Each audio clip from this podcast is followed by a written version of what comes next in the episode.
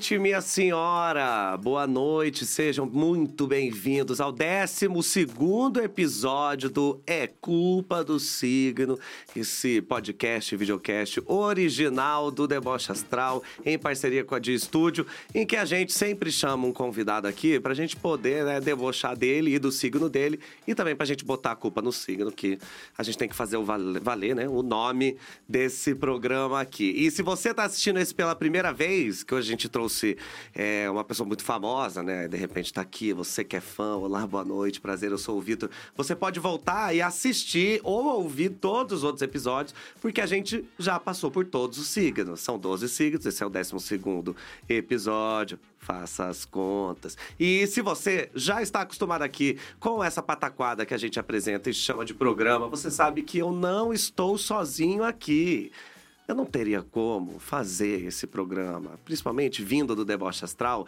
sem ele, que é, é esse homem lindo, loiro barra ruivo, incrível, inteligente. Olha só, é sobre você que eu estou falando, Rafael Brunelli. Eu, gente, pensei que era, sei lá, sobre qualquer outra pessoa, mas ah, quem tá seria? claro que eu estou falando de você, a fadinha do YouTube. Boa noite, amigo. Boa noite, amigo. Chegamos no último amigo, episódio tá dessa temporada. Tem... Você tá triste? Eu tô triste. Tá brocochosinha? Eu tô brocochosinha. É, tô meio aliviado também, né? Que depois uhum. de 12, tô brincando. Não tô aliviado, não. Aliás, já queria avisar que esse é o último episódio desta temporada. Sim. Porque no começo do ano que vem voltamos. Porque somos filhos da deusa. E é Natal, Ano Novo, né, gente? Não dá pra eu ficar mandando a galera da Dia Studio abrir aqui no dia 27 de dezembro. Apesar do Rafael, que seu ascendente Capricórnio, queria trabalhar, inclusive, no dia 25. Eu vou, gente a gente pudesse fazer os signos na, na virada, fazendo uma live na virada, tava aqui. Pode fazer. A champanhota. Pode fazer, faz sozinho. Abre na sua casa uhum. e fique à vontade, que eu tenho mais o que fazer e você que tá assistindo também.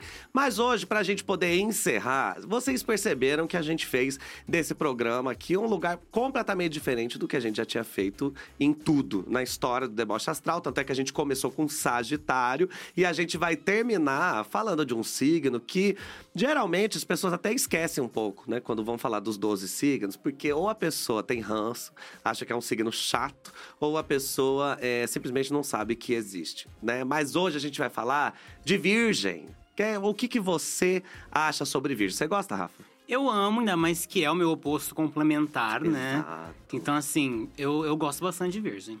Eu também gosto muito. Desde o primeiro vídeo do Deboche Astral, a gente. O primeiro, o primeiro vídeo do Deboche Astral, a gente fez um top do sexo, você lembra? É verdade. E aí, Virgem, tá no top 3. Quem diria? Mas para a gente poder falar desse signo, assim como rolou com o Aquário, a gente pensou: não tem como a gente chamar qualquer pessoa de virgem. Porque se eu chamo um virginiano chato, ele vai sentar aqui na frente, eu vou conversar com ele e eu vou estar tá jogando conversa fora, que a pessoa vai ficar ali com óculos tentando me converter para alguma coisa. Agora eu falei: não, eu conheço um virginiano que pode ser um, um, um um presente pro público, você não acha, Rafa? Que é o virginiano da bagaceira, entendeu? Uma Exato. bagaceira gostosa. É o virginiano hum. que veio para provar que não é porque você é virginiano que você não pode aproveitar a vida, você não pode ser inimigo do fim, você não pode. Olha que bonito, tem uma frase que a gente aqui é sempre amigo do roteirista. Um beijo pro Arthur. Então, assim, tem uma frase aqui linda que é assim: Vou te chamar, tá? Tá. Não mostra ele ainda, não. Vou te chamar. A gente trouxe aqui esse homão que está chegando com o motor acelerado, descendo a ladeira e sendo inimigo do fim.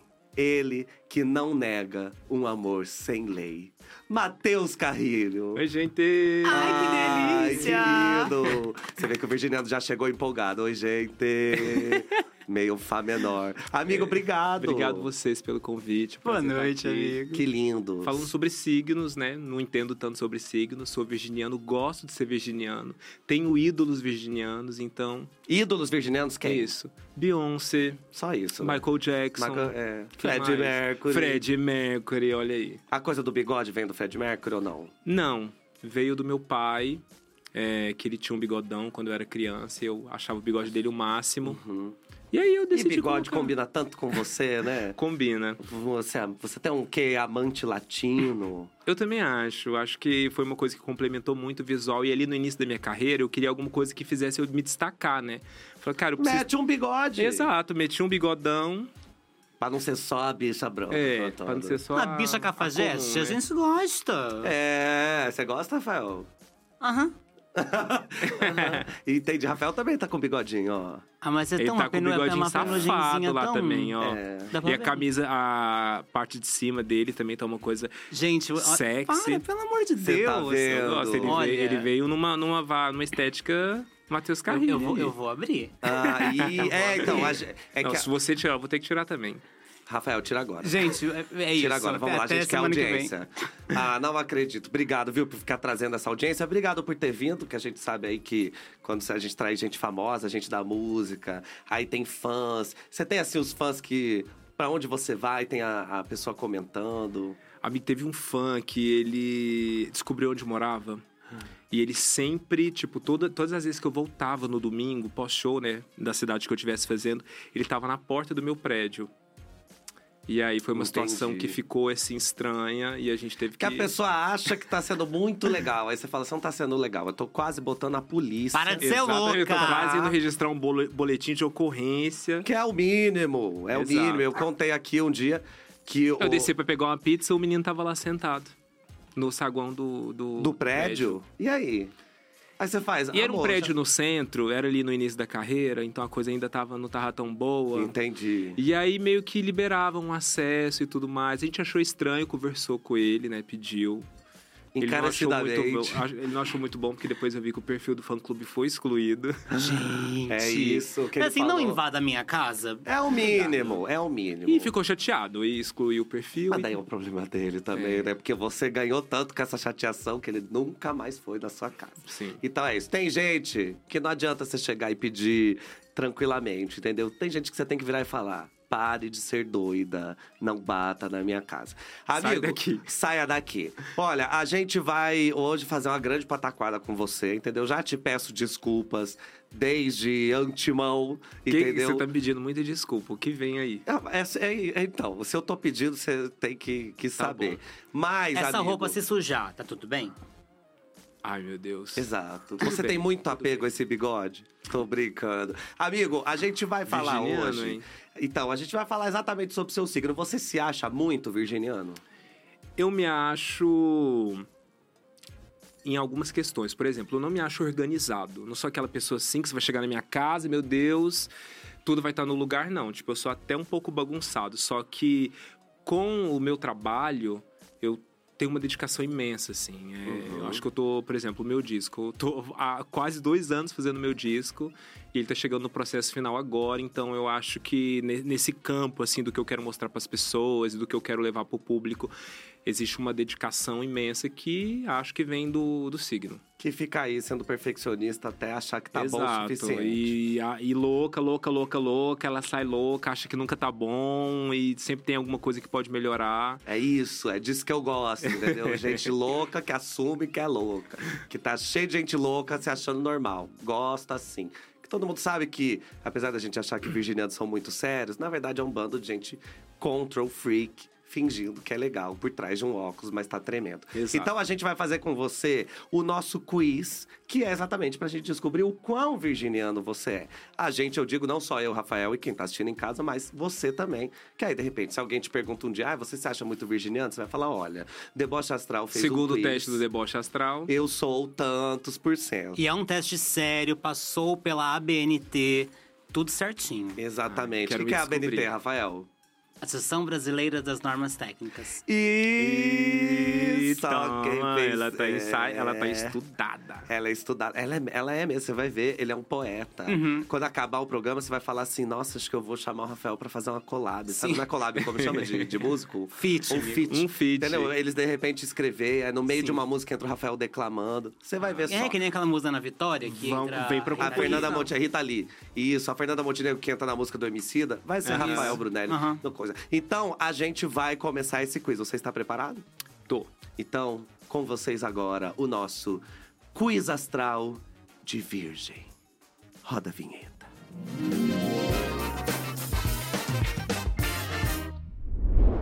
O nosso quiz astral funciona de tal maneira que você vai ficar embasbacado. Eu só quis usar umas palavras difíceis, que eu acho que eu tô do lado de um virginiano, a gente tem que se esforçar para ver um Machado de Assis, entendeu? Ver um negócio aí muito forte. Mas ele funciona assim.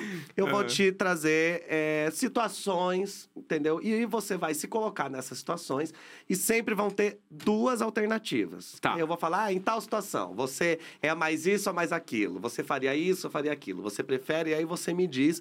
E se você escolher a alternativa que é mais virginiana, você vai pontuando. E aí, no final, a gente soma esses pontos e descobre qual é a sua porcentagem virginiana. Tá. Entendeu? É, lembrando que você não precisa tentar acertar. Você precisa ser sincero. Uhum. Então, você O que vale é a sinceridade. sempre, na vida, Na o que vida. vale é a sinceridade. A verdade vos libertará. Já Tem que diria- acreditar. Tem que acreditar, exato. Pra Mesmo... colocar no mundo tem que acreditar. Que Entendeu? lindo, tá vendo? Dia de poeta, gente. Eu tô, tô ficando apaixonada, que eu tô assim, ó. Ai, Matheus, para. Para, mas Para é porque. Matheus é um poeta. Amigo, não se envolva com músicos. Eles sempre. É, vem com esse papinho de tem que ser verdade. Você já saiu com um músico? Você sabe como é que é. Você começa a sair, a pessoa canta uma musiquinha na sua, na sua orelha. Mamilo entumece A gente que é hora. emocionado, lógico. Você acha que eu não vou ficar. Ai, Matheus! Lógico. Não caia nessa. Isso aí é igual se relacionar com um canceriano. É problema. Com, com peixe também. Então, pronto. Não se três, relacione. Não se relacione com ninguém. Seja sozinho e... E viva a sua vida. E viva a sua vida. Vamos então para a primeira pergunta? Vamos. Primeira pergunta. Na hora de gravar um clipe, bem Ah. específico, você prefere... Tocou na minha ferida, gravar clipe. Tocou na... É a sua ferida? É uma coisa que eu amo, né? Amo gravar clipe. Ama. Amo. É uma das, das coisas da minha profissão que eu mais gosto. É, por quê? Porque eu penso em tudo, assim, tipo, desde o roteiro até figurino, até o roteiro. O roteiro já falei, né? É, mas daí pensa no roteiro duas vezes. Exatamente, ele pensa no roteiro duas, três. É, é ótimo que você já está respondendo a, a pergunta. Porque, assim, as É. duas alternativas são... É. Na hora de gravar um clipe, você gosta de ter todas as ideias analisadas antes de colocar tudo em prática, então tudo muito bem pensado. Vamos pensar de novo, vamos repensar e volto no roteiro. Ou é o tipo de gente que, ah, não, tá tudo bem, vamos lá, e na hora a gente se vira, as ideias vão aparecer, a gente faz. A, a primeira alternativa. Claramente. Óbvio. Pessoa que pensa no roteiro duas. Até- Nossa, até porque videoclipe é uma coisa cara, né? Então, baby, ou dá certo ou dá certo, assim. Porque se der errado no meio do, do clipe, você já sai chorando, já às vezes já quer se tacar no chão. Já aconteceu isso de. Poucas vezes. Uhum. Mas quando eu percebi ali no meio da gravação que a coisa não ia ficar boa, eu murchei, eu murchei, assim. Murchou. Mu- Murchei, de, de, de já não funcionar, de já não me dar bem com a câmera. Porque é isso, assim, é um dinheiro que é um investimento alto, né? É, e a gente quer que dá certo, né? Porque é o lançamento, é o que vai potencializar a música. Uhum. Então, ser um, ser um virginiano na gravação de um videoclipe é uma coisa bem importante para que tudo esteja mais no controle possível. Gente, olha, a gente devia- deveria dar 30 pontos. só com essa resposta. E até quando a música não é sua, sei lá, vou gravar um feat, me convidaram, você também é criterioso nas escolhas, no que vai ser, o que, o que que vai gravar aqui. Sou criterioso, é, no, no meu papel ali, né? Porque acho que o cuidado com a imagem é muito importante, né? Uhum. É, então, você tem que saber muito onde é que você está se metendo. Claro. Então, eu sempre tenho esse Eu já ia te chamar para um feat, não vou mais. Se você me ver cantando um dia. Você sabia É, que a gente gravou é. uma música pra. É, a gente e eu, né? Eu Aham. e minha alma. Eu gravei uma música, eu ia fazer o Deboche Sessions. Olha que ideia ótima. Vou contar. Eu ia fazer um Deboche Tipo Sessions. Lud Sessions. Exato, que a gente fez a música de cada signo, pegamos trechos, entramos em contato com os artistas para ter essa liberação. Priscila Alcântara, infelizmente, não liberou, mas os outros liberaram. A gente fez a música, aí um produtor foi, produziu, lindo, gravou. Jura que aconteceu isso tudo? Fui lá, fui gravar. me Amigo, a gente tava sentindo- fechando a locação já, fechando tudo. É, eu cantando. É, como é o nome daquela música? Penhasco. Penhasco. Mas Penhasco era qual signo? canta. Câncer. Câncer. Uma música que eu, eu. Pessoa que não canta, né? Com essa voz de Regina Roca. Aí eu fui e o produtor terminou e me mandou. Quando ele me mandou, eu ouvi. Aí eu ouvi, aí eu parei. E ele escolheu só Penhasco, Tudo né? bom. Assim, que... Não, imagina, era penhasco, a queda, Não, Marília faz, uma, faz uma palhinha de penhasco pra gente. Eu sei que chora. Fazer isso não. Aí eu fui, eu ouvi. Aí eu parei e fiz assim, eu não tô acreditando que eu tô ouvindo isso. Aí eu ouvi de novo. Aí quando eu ouvi de certeza. novo, eu pensei, jamais. Aí eu mandei um áudio pro produtor falando, amigo, é o seguinte. Tem tanta coisa que eu quero mudar nessa música que não vai valer a pena nem eu falar pra É. você. Porque a primeira coisa que eu mudaria é quem está cantando. não tem condição. Eu mandei um áudio pra ele falando: alguém tinha que ter me avisado, alguém tinha que ter me parado. Sabe, chegar e falar Sim, assim, sim, amigo, não, não, não faz isso. não tá bom. Não vai por esse caminho. Você entendeu? Porque se eu for. Assim, e eu nem sou virginiano, eu já fiz tanta merda na internet. que Mas, eu ó, foi Mas ainda bem que prometido... você teve essa noção, né? Foi prometido no primeiro episódio deste podcast que no último você mostraria essa música. Então, é, eu vou mostrar no primeiro episódio da próxima temporada. E se eu não mostrar, é porque eu não quis. Eu acho que se o programa é meu, eu posso simplesmente me negar. Mas eu Eu também. achei que ia rolar um feat, tipo assim, cada sessions ia ter você, feat Luísa Sonza, Penhasco, já pensou? Câncer. Você Aí você faria até você comigo? canta, né? Não, né? Se for um projeto bacana, a gente pode estudar. Não é um projeto bacana, não. Quem já Você- lançou um disco de, de signos foi o Xamã. Foi o Xamã. que cada sim. música é um signo, né? E sempre com uma Um, pessoa. um parceiro que Você tem tá aquele. Olha aí. Então, mas é isso. Mas o Xamã é cantor, né? É. Cantor, ele deu lindo, certo. maravilhoso, tanta coisa. Bom, é, mas só pra ver que eu, que não sou cantor, não sou virginiano, ainda tive isso. Então, imagino você, como um cantor, como virginiano, É. como um músico, olhar e falar: Isso tá muito ruim. É, só uma última coisa Continuar antes. como apresentador, que É, uma- tá ótimo. Cada um Tá na sua e. crescendo cada dia mais. Exatamente. Estourada. A mãe tá estourada. Tá estourada.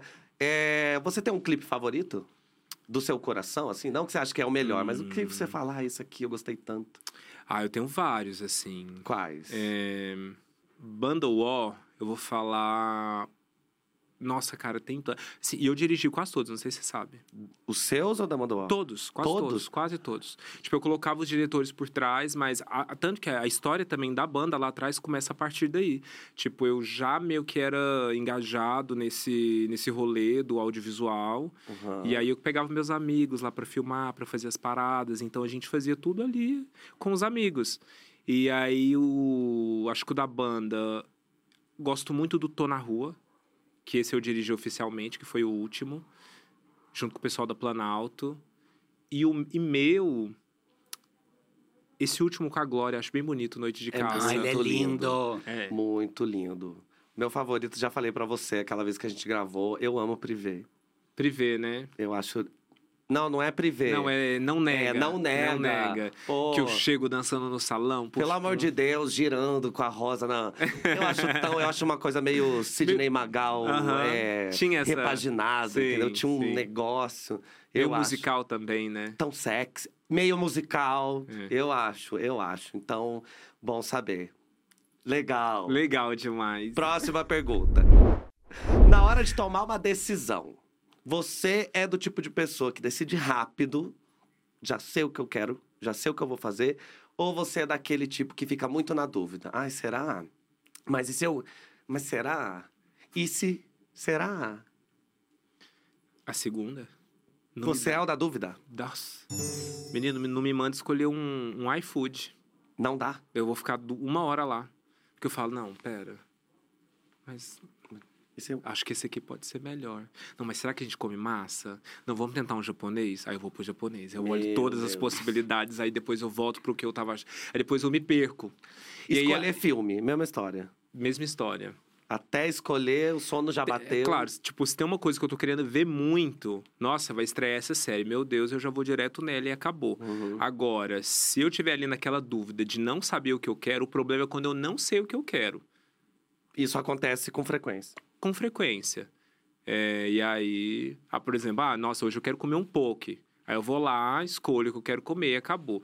Mas aquele dia que eu tô com fome, mas não tenho noção por onde começar, e aí, assim. Você sabe que é péssimo pra quem tá junto, né? Isso aí sempre, né? eu Nossa, sei. eu que sou casado com uma pessoa assim, eu vou falar: olha, o que já aconteceu, assim, quantas vezes o Vinícius demora tanto pra escolher que o restaurante fecha. É. Quantas? Já aconteceu com você também, né? Provavelmente. Já, de mudar É, o horário. de- É, quando você mudou o horário, o restaurante que você tava escolhendo, ele sai lá da, da, Aham. da, da opção, né? E eu acho louco porque não fecha na hora. Tipo assim, não fecha o aplicativo. Espera você terminar e quando você vai pra pagar, aparece lá esse É de restaurante propósito, fechou. eu acho. É. falar, demorou, né? Que tem que Hum. atualizar, né? Eu acho, entendeu? É, então tá bom. Vou aceitar aqui que você é a pessoa que pondera as Não, partes. não, é e- pra, não é pra tudo, mas geralmente eu tenho um pouco de dificuldade com opções. Ah, entendi. Meu Se- problema é com opções. O problema é ter entendeu? opções. Ter opções. Se não tem nenhuma, vou tranquilo na que tiver. Mas se você me dá várias, Entendi. amore. A, Mas também você- ficar, a gente vai ficar lá cinco dias. Entendi. Bom saber, você tá anotando, né? Isso aqui é bom saber. Aliás, se você tá assistindo esse quiz, saiba que aqui na, na, na descrição desse vídeo tem o link que você pode fazer esse quiz. Então você pode estar ouvindo o Matheus falar e fazer assim, gente, nada a ver isso aí, porque essa é a resposta que não é virginiana, entendeu? Aham. Que tá aqui. Daí você pode falar, nada a ver isso aí, porque eu sou. Já sei o que eu quero desde sempre, então, problema seu. Você vai lá e coloca e você vai ser mais virginiana que Matheus. Próxima pergunta. A gente sabe que nas músicas e nos clipes e nos shows que eu já tive a chance de ir e assistir, acompanhar, você se mostra uma pessoa que tem muito fogo. Fogo assim, Sim. né? Uma pessoa sensual, né? Uma pessoa que tem aí um. Bota pra fora. É, como você chamaria esse, esse mel, esse borogodó, esse negócio? Borogodó. Um... Borogodó é uma ótima palavra. É uma ótima palavra. Lá de. Como é o nome da sua cidade? Lá de Goianésia. Lá de Goianésia. O borogodó de Goianésia. O borogodó interior, de Goianésia. Dos risca-faca que eu ia com as minhas tias. Olha esse aí, risca-faca, assim. É, minha É. família era do risca-faca. Que gostou. É. Nossa, então tem tudo a ver com o que você faz hoje também, né? Trazer essa. Super amigo, eu sou tipo a, ali, a- a- aquilo que eu vivi no interior, né? Aham. É, do interior de Goiás, do Brasil, e de ver, sei lá, meu pai cantando pagode na, na porta do, do- do- dos botecos, com os amigos, é, de, de- ah, também daqui- daquilo tudo que a gente consumiu na televisão, né? Nos Uhum. anos 90 ali. Então, Você tem quantos anos? eu tô com 33. 30 89, então. É. O bonde E de aí, 89. e aí o. Então é isso, assim. Eu sou muito o resumo do, do que do- dessa criança dos anos 90, o suco do povo brasileiro. O suco do povo brasileiro. Exatamente. Então, assim, você. Não, claro, a gente se, vai se glamourizando ao longo dos anos, que você Ah, vai tendo claro. outras referências, outras vivências. Eu tenho 10 anos de São Paulo, mas aquilo que a gente consome e aprende durante a nossa infância e adolescência tem muito significado pra gente, né? Uhum. Que daí a gente vai pra terapia e fica falando. "Não, Isso aí é porque você assistia tal. curar aquilo lá o resto Se eu, da fosse- se eu vida. pudesse, eu seria emo e cor de rebelde até hoje. Até você é meio rebelde, meio Eu sou, emo. eu É, sei, só que uhum. numa. Eu acho que eu abandonei os sonhos adolescentes recentemente, sabia? Foi difícil? Tipo, até, até um tempo atrás eu ainda tava na onda do tipo Uhum. assim, eu preciso realizar os meus sonhos adolescentes. Muito recentemente eu matei isso. Falei, pra, Pra quê? quê? Você tá indo atrás do quê? Aí você faz, mas quando O era realiza, realiza. O que, que você quer agora? Você não, tem, você não tem que cumprir nenhuma meta, não. 20 você tem que dar anos orgulho- depois. Tem, tem que dar orgulho pra... Mas eu acho que tem gente que carrega isso pro resto da vida. Essa coisa assim, do orgulho que você tem que dar pra não sei quem, de vencer do lugar de onde você veio. Aham. E às vezes você acaba não trilhando, talvez, ali uma possibilidade que tá na sua cara, porque você tá cheio de, De referências que até já raízes foram. te prendendo. né? É, gata, é isso, tá vendo? Isso aí é o tipo de coisa que você aprende na terapia também. Sim. Mas, ó, então vamos lá. Que a pergunta é o seguinte: você. Desviou total. se fa- Coisa não de pod... problema. Não, coisa de Vamos eu um indo. podcast por isso, né? Que você Podca- vai. Exatamente, você vai... entendeu? Podcast é assim, ó. É tipo um programa de entrevista normal, mas quando coloca o microfone desse jeito, a gente fica à vontade, aí a gente vai pra tanto lugar. Mas a ideia é essa mesmo. Então você transparece isso, essa sensualidade, esse Aham. borogodó, entendeu? Esse fogo. Só que quando você tá procurando um amor, neste momento da sua vida, assim que você já deve ter vivido algumas vezes, você é do tipo mais racional, começou a conversar com alguém, aí já pensa, hum, será que eu teria um relacionamento? Como é essa pessoa? Deixa eu analisar aqui um pouco mais. Ou você é o mais emocionado? Começou, a pessoa te pegou de uma maneira ali, você, ai, acho que tô cadelinha. Ahn, pra ficar e aproveitar e me divertir é a segunda opção. Uhum. Mas pra ter relacionamento, eu sempre fui mais racional. Então, se você estivesse procurando, que essa é a pergunta, se tiver à Exato. procura de um amor, Eu Ah. racionalizo, eu vejo até onde aquela pessoa ele vai acrescentar na minha vida, até onde isso vai se desenvolver, Pra saber também qual vai ser o futuro ali dos dois, né? É, vai que eu tô perdendo tempo, Vai né? que eu tô perdendo tempo, ou vai que esse boy aqui vai me enfiar num lugar que não é bom pra mim, né? É... Então tem muito disso, assim. Tem gente que, é, sei lá, teve caras que eu me envolvi que foi uma delícia, mas eu sabia que Não vai ter futuro. não ia ter, fu- e não, não ia ter mesmo, assim, porque a gente era junto, a gente mais se estragava do que Uhum. se complementava. Pra ter relacionamento sério, eu geralmente busco os complementares, assim, que eu sei que vai. Acho que também me manter um pouco equilibrado. Uhum. Entendi. Entre razões e Entendeu? emoções, a, A saída é fazer valer a pena. É. Exatamente. Um beijo pra Di Ferreiro.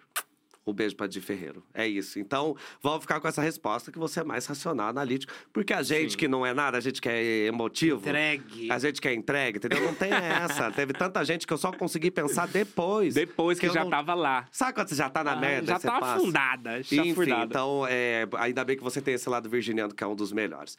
Próxima pergunta.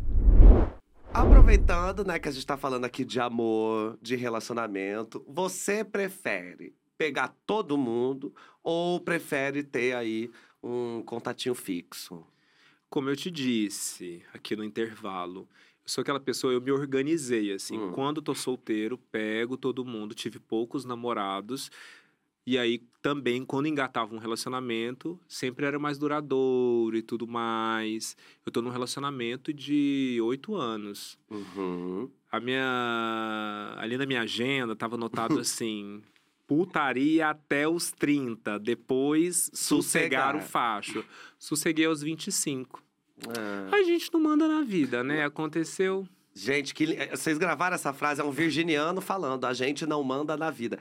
É, repete essa frase falando, a gente não controla a vida. A gente não controla a vida. Tá vendo? Eu falo isso, a vida é incontrolável, Mas Matheus. esses cinco anos aí tem que encaixar em algum outro lugar, né? Você tá. Tirou Ah, da agenda, ela já tava programada. Mas pensa, Rafael, foram cinco anos também que tanta coisa aconteceu de trabalho. Sim. Que às vezes Sim. é isso. Se você tivesse pegando todo mundo, talvez você não tivesse energia pra jogar no trabalho como você fez a partir dos 25. Sim. E eu também acho que relacionamento é sobre valer a pena. Você também tem uma relação né, instável há alguns anos, então você sabe que o que faz a gente permanecer dentro de uma relação é o fato daquilo ali valer muito a pena. Tipo, de você querer que essa relação vá à frente. Na minha relação, é só vale a pena que o Vinícius é muito bonito. Aí eu acho ele tão bonito que eu penso, A entradinha gente, aqui assim. Não, ele tem um negócio, ele, ele tem um- uns detalhes Põe na Vinícius aqui vida. atrás de mim.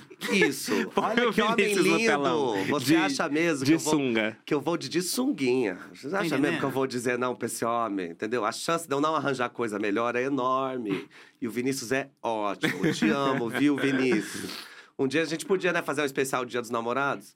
E aí trazer o Bom, né? Vinícius. Pode Traz, ser. traz João também, e o Igor. Isso. Traz... Traz Foquinha e o dela. Ai, que lindo. Mas, ó, como eu tinha te perguntado, é, você, É. na verdade, não é nem que você prefere pegar todo mundo ter um contatinho fixo. Você prefere seguir a tua agenda.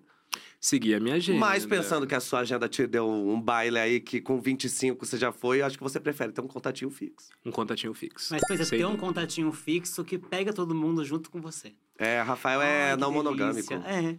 É isso, Rafael? Você acha que essa é a solução? Não, não digo a solução, eu digo que. Eu digo Que vai ser bom. que É, é o é- futuro, é, o é. futuro. Eu acho que é isso o é bom também, acho maravilhoso, entendeu? Inclusive, quem me encontrar em alguma festa e ver que eu tô E beijando quiser alguém, beijar na minha boca. Exato. Vem, Vem. vem, vem, vem quicando. Brincadeira. Você tá... Eu Pode ir? adoro. A gente tem que trazer mais músicos. Olha o Rafael, pode ir. Ah, gente, Rafael, respeito o convidado. exatamente. Ele não. Ele, na agenda dele ainda está num relacionamento sério. Tá bom. Na agenda. Aí depois você se entende. Então, beleza. Quando a, tour, quando a tour começar, se ela, né, a tour solteira, se um dia ela retornar, não pretendo, Uhum. Não está no- na agenda por enquanto. todos serão avisados. Todos serão devidamente avisados, A minha assessoria vai entrar em contato. Eu vou dar minha entrevista pro Léo Dias. Ai, vai ser tocar lindo. piano no ombro dele. Exato. você não deu trabalho nenhum. Pam, pam, pam, pam, pam. Pam, pam, pam, pam, pam, pam. Faço tudo com a boca. Olha, então, amigo, eu acho. com a boca. O dia que eu assisti essa entrevista, eu vou te falar. Próxima pergunta. Quando você tem aí um, um- Você tem muitos amigos? Você é uma pessoa que tem. Hoje muitos? poucos. Falar Passou dos verdade. 30, né? Você É. sabe que dizem que o maior milagre de Jesus foi chegar aos 33 anos com 12 amigos. Lembrando que um traiu ele, né? Ainda. Sim, Mas é isso, agora que a gente tem a idade de Cristo. sim. É. Sim, a gente traz referências católicas. Exato. Mas ele também é, ele começou eu fui criado na igreja católica, então eu me sinto super próximo. E é ótimo que assim, eu não vou te perguntar como você começou a carreira, mas é, foi dentro da igreja católica. Eu também Sim. comecei a minha carreira Performando performando lá, na igreja Um católica. bom coroinha. Como um bom brasileiro incenso. médio aí, a Sim. pessoa comum. Mas quando você tem aí um dos seus amigos próximos, Hum. ele tá passando por um problema, ele chega pra você falando, Matheus, tô aqui passando por esse problema. Você é o tipo de pessoa que dá o tapinha no ombro e fala, olha, é, realmente eu não sei o que eu faria no seu lugar, é foda, vamos beber. Sei lá, sabe? Qualquer, quando você Aham. quer sair dessa Sim. situação, ou você é do tipo que para e fala, amigo, bora resolver isso agora. Já passa um, um PDF, já chega, ó, como é que a gente vai fazer? Você vai precisar sair de casa? Vamos lá, ó, tá aqui, abre o aplicativo. Ai, depende, porque hoje eu tô num, num outro momento da minha vida, assim. É, que amigos não aparecem pedindo pra eu resolver problemas pra eles, assim. São Paulo é uma coisa onde, que, onde todo mundo. Cada um cuida da, da cada sua um cuida vida, da né? sua vida. Então eu daria por. Por isso que é, é pela, pela vivência, pela vivência paulista, eu acho que a opção 1. A vivência de Goianese. Mas lá, a de Goianésia seria, vamos juntar o bairro inteiro pra tentar resolver a situação dessa pessoa aqui. Uhum. Que é o que acontece até hoje. Voltei recentemente de lá. Que tava lá resolvendo o BO. Exato. Minha mãe, filha, ela resolve o BO da cidade inteira, assim. Olha só. É um negócio que realmente a cultura do interior, ela é...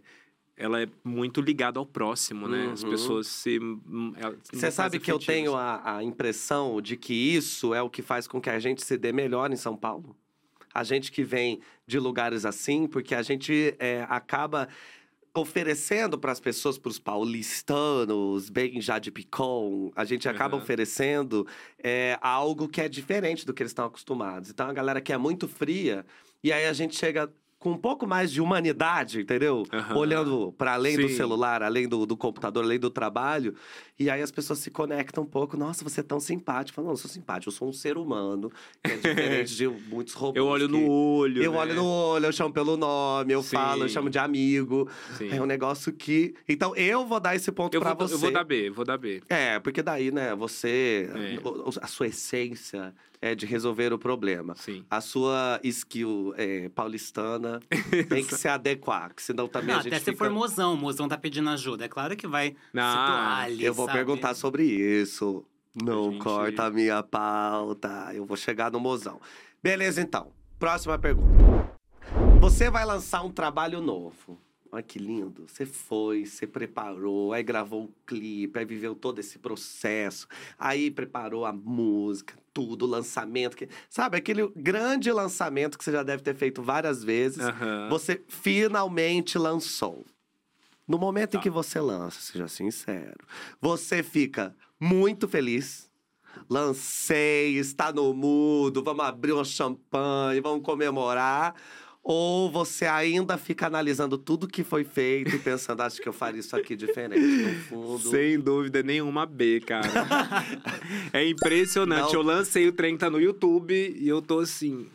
E agora, hein? Meu Deus, o que será que, que as pessoas vão, vão achar disso? Depois eu toco foda-se, mas um- uma semaninha pelo menos de luto de ter lançado. Entendi. De Entendeu? não consigo mais mexer. Exato, é um luto, assim. Tá no mundo, não pertence Mas Mas mais fica a fica lendo- mim. de arrependimento ou não? Amigo, de saber se eu fiz a coisa certa. Tá. É, você entendeu? Foi. Nossa, agora não tem como mais mudar, hein, gente? Agora foi.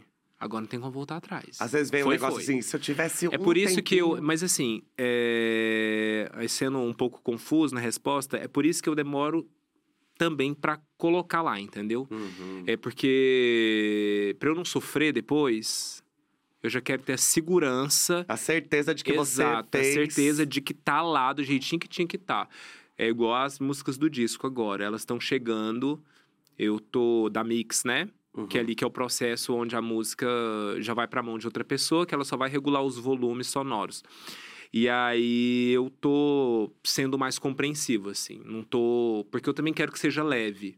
O entendeu? processo. Exato. Uhum. Já tá no final, a música já foi feita, agora são detalhes. Deixa os profissionais que entendem dessas áreas das quais você não entendem trabalhar. Entendeu? Gente, virginianos bem trabalhados fazem É assim. Você tá vendo? Assim, eu controlo, controlo. Até a hora que o filho já saiu da Exato. minha mão, que Que eu- aí. Porque, e trabalhar em grupo também tem dessa, né? Você É. tem que respeitar o trabalho das outras pessoas. Porque senão. Se você não respeita, é falta de maturidade, tá? Vai olha ser. só, ainda deu É. esse shade. Eu acho isso ótimo, porque assim, o grande problema de virginianos, no geral, é que ninguém nunca vai fazer como você. Então, quando você está trabalhando com outra pessoa, não adianta essa outra pessoa tentar te, te é, moldar, porque você nunca vai fazer como ela, porque Uhum. só ela vai fazer como ela. Então, Sim. por que, que você me contratou? Entendeu? Como dá essa raiva. Mas então, é, já sabemos que quando lançar. Então, assim, quando lançar, quando você lançar o álbum, eu vou te mandar um, uma mensagem falando, amigo, meus pêsames. Vou mandar, você lançou, espero Não, que você não, fique esse álbum eu bem." acho que eu vou lançar com muita felicidade, porque. Ai, meu Deus, eu tô louco pra lançar. Então, quando sair, Não vou... promete o que você não pode cumprir. Mas vamos torcer pra ser feliz. vamos torcer pra ser feliz, Exatamente. sem sofrimento. Chega. Chega, seu sofrimento ficou pra trás. Show. Então, beleza. Próxima pergunta. Quando você tá num relacionamento, Ah. tipo agora, que você tá num relacionamento há oito anos, você gosta de estar presente, ajudar a pessoa no que ela precisar, demonstrar mesmo assim que você se importa, vamos aí, eu cuido de você, toda essa história? Ou é, quando você tá num relacionamento, meio que, olha, eu tenho coisas mais importantes pra lidar, então talvez eu não tenha tempo pra você. 100% a 1. 100% Eu sou ovo no... Eu sou igual a Pepita fala. Aqui é ovo no ovo, bife no bife. Se for pra nós se esfolar inteiro, vamos se esfolar se junto. esfolar se for pra vencer junto, vamos vencer junto também. Eu sou parceiro? Parceria. Eu sou. Eu ajudo mesmo. É, eu... Meu boy, eu tô com ele, ele tá comigo. E é isso. E é isso. Porque também, né, se não puder ajudar. Exato, e a pessoa- gente já fica aqui em São Paulo, mano. Tipo assim, eu morei aqui, sei lá, 5, 6 anos antes de conhecer ele já. É, que eu tenho uns 10 de São Paulo. E foi muita solidão. Tipo, era uma época em que o Instagram ainda tava engatinhando, então não tinha essa coisa hoje do, do acesso, né? Uhum. super. Todo mundo vê a cara de todo mundo o tempo todo. Então eu passei uma solidão muito grande, assim, foi muito mais difícil do que alguém que vem pra cá hoje.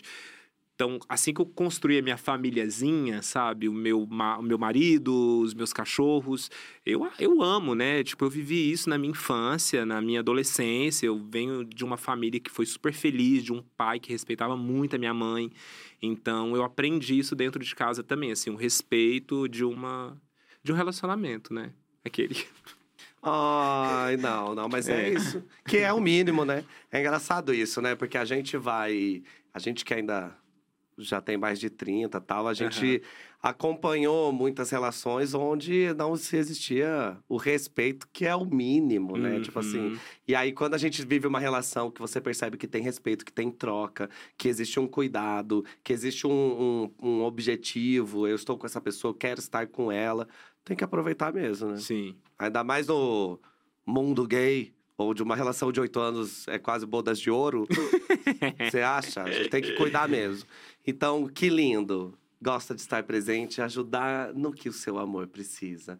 Ai, que lindo, né, Rafa? A gente fica emocionado. Eu tô aqui, vários coraçõezinhos, eu que nem uma senhora. Minha senhora nem sabe fazer Né, coração, uma- tadinha. É a Aque- bicha aquele velha. aqui. Nem sei também, É, gente. a gente A gente, a gente entende. O do é velha. TikTok. É, acho que é assim, ó. É, isso aí. Não, aqui parece que eu fiz uma chana, pera. Aqui. ah, gente, eu não sei, eu não sei o que fazer. Próxima pergunta. Qual dessas duas músicas, que são suas, Uhum. inclusive, é, que é o lado bom, né, da gente trazer música, Uhum. porque para as outras pessoas a gente tinha que citar outras músicas. Músicas de. Quais pessoas. dessas duas músicas mais te representa? Noite de caça, Hum. observando cada passo sem parar, A seguindo o espreita te seu olhando de rastro longe. Por todos os Os lados. Ou inimigo do fim. Tipo, de segunda a sexta não quero saber mais de nada, sabe? É. Domingo eu nem volto mais pra casa. Deixa eu ver. Você sabe também que às vezes a gente compõe pra outras fases da nossa vida, né? Uhum. Eu acabei de compor uma música que tá no meu disco, que é pra um relacionamento de 2013. Porque os fãs me pediam, só, só dar uma explicada rápida. Os fãs pediam muito assim: ah, a gente quer uma música de sofrer. Tu, tu tem que lançar uma música também de sofrência, né? De corações partidos. A gente não quer só festa, não. Porra. E aí pegou. e aí pegou, eu falei assim: nossa, cara, tipo, eu preciso de voltar. Então, no momento da minha vida onde eu tava Sofrendo. sofrendo, né? E aí eu voltei em outro momento pra poder compor que eu acho que é uma das melhores músicas do meu disco. Vocês vão conhecer logo em breve. Não vou nem falar o nome pra não ficar dando spoiler. E... E aí, mas é o que acontece. Então, tipo, eu acho que tanto a Noite de Caça quanto a Inimigo do Fim foram pra outros momentos da minha vida. Tipo, a Noite de Caça, eu pensei muito realmente ali quando dava aquela sexta-feira ou aquele sábado. E você sai pra caçar mesmo, né? Você fala assim, hoje eu quero beijar na boca, hoje eu quero transar. Então, é muito, uma, é uma, é. muito uma brincadeira com isso, né? E, e tem essa história de São Paulo ser uma selva de pedra, né? Então, eu, eu trouxe todas essas, essas coisas lúdicas na minha cabeça, né? Do tipo, de um final de semana onde você sai porque Uhum. você quer realmente pegar alguém. E o inimigo do fim é aquele carnaval eterno, onde a gente nunca quer que acabe. Mas eu acho que ainda estou mais pra noite de caça, nas, nas vibes, assim, que eu tô numa vibe muito tranquila hoje em dia. A pandemia passou e eu. Atropelando. at- atropelando e eu criei também uma, uma rotina um pouco menos acelerada com, com questão de evento. Então agora não é mais Sim, eu vou tão. É, digamos digamos que eu tô um 10 da pouco noite. mais amigo do fim, entendeu? Entendi. que às vezes o fim chega. Exato. É, Eu sou inimigo do fim. Eu sou essa pessoa, entendeu? Que vou, às vezes eu vou em festa que eu não gosto e saio às seis da manhã. Aí um dia eu fui. Então, mas o que acontece? Eu também sou assim, é por isso que eu nem vou, entendeu? Porque eu sei que se eu for, amor, Aí eu vou. eu vou entendi. ficar, né? Assim, eu não tenho juízo. Essa estratégia entendeu? é ótima. eu não tenho juízo, então eu nem vou. Porque se eu for, aí eu vou ser inimigo do fim. Entendi. Mas vamos aceitar que a resposta é noite de caça, que daí um ponto é, virginiano também. Próxima pergunta. Duas pessoas estão dando ideia aí no boy que você tá saindo, no seu namoradinho. Duas pessoas estão ali. Dando ideia, dando em cima? É, dando em Tá. cima, exato. Aí, qual delas te causaria mais ciúmes? Você é uma pessoa ciumenta? Você, tipo, tem um. Sou. É, um pouco. Uhum. Mas qual delas seria mais. Mais Tá. pior, entendeu? Pra você. A que tá jogando um chaveco, convidando ele pra um after, sabe? Uma coisa, ah, não, vamos sair daqui, vamos pra tal lugar. Ou aquela pessoa que tá ali do lado aconselhando ele, dando dicas sobre a vida, falando assim sobre uma maneira de viver. Hum, É profundo, né? Achou que ia ser só pataquá. é, achei profundo. Todo mundo acha. Acho que é a segunda. É, a pessoa que tá É. do lado. É. Tentando. Porque o, o Felipe, ele é super inteligente, assim. Então eu acho que talvez a segunda opção me amedronte mais, entendeu? Uhum. Com a pessoa que vai acessar ele Pela por- inteligência. Exato, por outros lugares e não só vamos se acabar ali num rolê, entendeu? Assim, uma coisa é você querer o corpo do meu homem, outra coisa é você querer meu homem por inteiro? Exato! É, não vem entrar sou- na mente. Essa é uma coisa que eu sou o contrário, na verdade, disso, assim. Aham. É, porque quando a pessoa chega com um papinho muito inteligente, eu penso. Nunca vai ser tão bom quanto eu. eu penso. Agora, quando a pessoa chega e é um, um homem muito bonito, Não, eu sou entretenimento. Eu sou por entretenimento. eu sou por entretenimento. O, o, o meu boy fica com a parte ali do administrativo, do Aham. financeiro, entendeu? E você eu sou só entretenimento. entretenimento. Entendi. Pior que vocês têm essa energia mesmo. É. é. É, energia. Uhum. Mas bom saber. Quer dizer, bom saber por quê, né? A quem isso interessa. Um dia eu vou dar em cima do seu boy da sua frente falando: vamos conversar de uma coisa séria, só pra ver se Matheus- Finanças. Vamos conversar sobre finanças. Vamos abrir um Excel agora? vamos, como é que você abre uma MEI? Eu vou perguntar pra ele, você vai ver só. Então, beleza, vamos pra última pergunta. Você foi convidado pra uma festa e aí agora você tem que decidir que look você vai. Você é do tipo de pessoa que chega, aí, sei lá, entra numa loja, num acervo, pega a primeira, primeira coisa que tá na frente e fala, ah, tá tudo bem, pode ser simples, não tem problema nenhum. Ou você é aquela pessoa que precisa buscar uma referência de look, aí vai trocar ideia com alguém, vai ver o que, que a festa pede, como, que cor. eu sou a segunda opção, mas eu sou prático. Tipo assim, eu não passo. Eu sou muito. Rápido. rápido com, com roupa, assim. Porque eu já salvo um monte de referência. E aí, se tem ocasião, eu já vou lá e falo, eu quero desse jeito aqui, ó. Pá, pá, já passo. Sempre resolvi roupa de uma maneira super rápida. Não fico horas e horas, ah, o que, que eu vou vestir? Eu fico irritado quando não tem opção. Tipo assim, quando não. quando não tem o look, né? Porque eu falo assim, nossa, eu vou pra um lugar e a gente quer estar num lugar bonito, né? Você não quer ir pra um evento se sentir feio. Então, só me deixa chateado quando eu sei que não tem roupa em acervo, quando eu sei que o stylist não conseguiu nada legal. Uhum. Mas se ele vier ali com uma opção que eu já acho boa, vai ser essa aí, vambora, bota. Cinco minutos. Vamos Essas embora, suas selfies que você busca, você consegue organizar elas ou é tudo num vários prints na, na galeria do celular? Aquela abinha ali do Instagram, de Ah, salvar, boa. sabe? Eu ah, uso você ela. deixa tudo lá. Tudo lá. É boa essa aba? Eu, nossa, eu É amo. bom, é? E eu nem sigo, você sabe por quê? Porque às vezes quando você segue, fica ali pra sugerir para as pessoas que te seguem também. Então eu só salvo. Entendeu? Olha a dica. Ah, E, ótima aí- e- e dica. e também, às vezes, se você segue a pessoa da qual você tá catando as ref, ela pode ver e não achar muito legal. Aham. Então você vai lá na- no feed dela, você caça as ref, salva, Sa- só salva, não segue. E é isso, seja lindo e. Ótima dica, amigo. E com essa resposta, eu preciso te contar que você é 90% virginiano. 90. E eu acho, sinceramente, que com essa resposta a gente podia abonar a outra que ele falou que, que foi não. mais- É, que ele falou assim: não, eu, eu demoro pra escolher, porque eu vou pegar o iFood fecha. Aí agora é tipo assim: não, não, a roupa Eu acho já que sei fecha- falar isso aqui. Você sabe por quê? É que. Acho que em relação a coisas que eu não ligo tanto. Tipo, ah, um iFood, pede aí qualquer um, entendeu? Aham. Não tem, um- não tem tanta importância pra mim, mas quando são coisas que já são do meu interesse, eu já tenho uma praticidade maior. Até porque qual é o espaço do HD, né? Pra usar essa merda. Exato. É, tipo, você acha que eu vou usar, ficar usando espaço da, da, da minha cabeça, da minha inteligência, da minha memória, pra ficar pensando o que, que eu vou comer? Sim, Meu amor, sim. eu tenho um clipe pra lançar, tenho um álbum e featurings. Eu tenho uma música pra escrever. Eu tenho a música, minha vida. Exato. Então, é, eu diria que você é 100%. Mas vamos deixar 90% pra ter esses 10% pra você também não Sim, ficar pensando, não- puta, será Sim, que... não ir embora noiado. Exato. Mas poderia ser sempre a ser perfeito, né? É, mas é porque... Mas acho que esses 90% também ajuda a A alcançar dar uma a perfeição. quebrada. Eu aprendi isso na faculdade. É bom, assim, sabe, ter um detalhe errado, uma coisa que sai do lugar, pra desconstruir.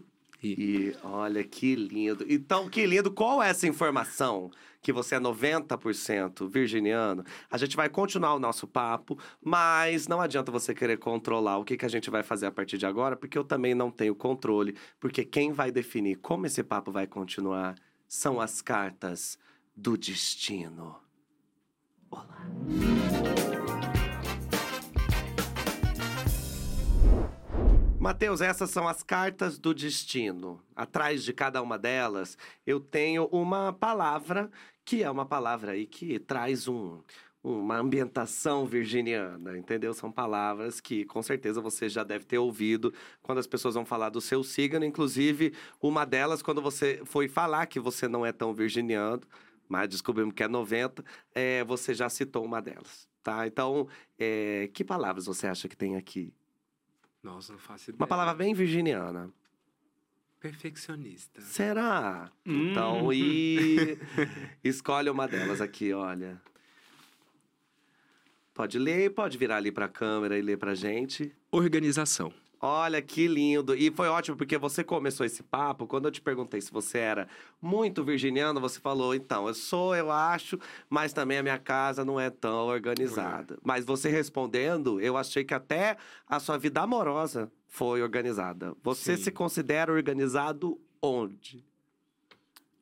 Onde? É, no trabalho a gente já viu. É que aquele clichêzinho ali de falar que ca- é, virginiano não coloca um negócio fora do lugar. Eu acho que é caô, assim. Depende muito da criação que você teve também, né? Uhum. É, eu sou filho mais novo, então eu sou naturalmente mais mimado. É, talvez seja por isso que eu não, se- que eu não seja tão, tão organizado assim. Acho que no meu trabalho, É onde isso aparece mais. isso. Se eu for na sua casa. Realmente, assim, que é onde, é onde é, as coisas que eu mais amo são onde eu sou mais virginiano. É, no amor, No, no, no, no trabalho, na música, no, na carreira. na casa. Se eu for na sua Não casa ligo- aparecer não sem ligo avisar. Tanto assim. Não, vai estar eu- organizadinho, porque eu não aguento bagunça, né? É, então. É, ma- ma- mas não, não sou assim, Se sabe? eu chegar assim na sua casa fazer um gugu na minha casa, chegar e falar assim, eu quero um abridor de lata valendo, você vai achar? Não. Não, de jeito nenhum. Que- tem essa, essa história da Não, tal da bagunça não, organizada, não. né?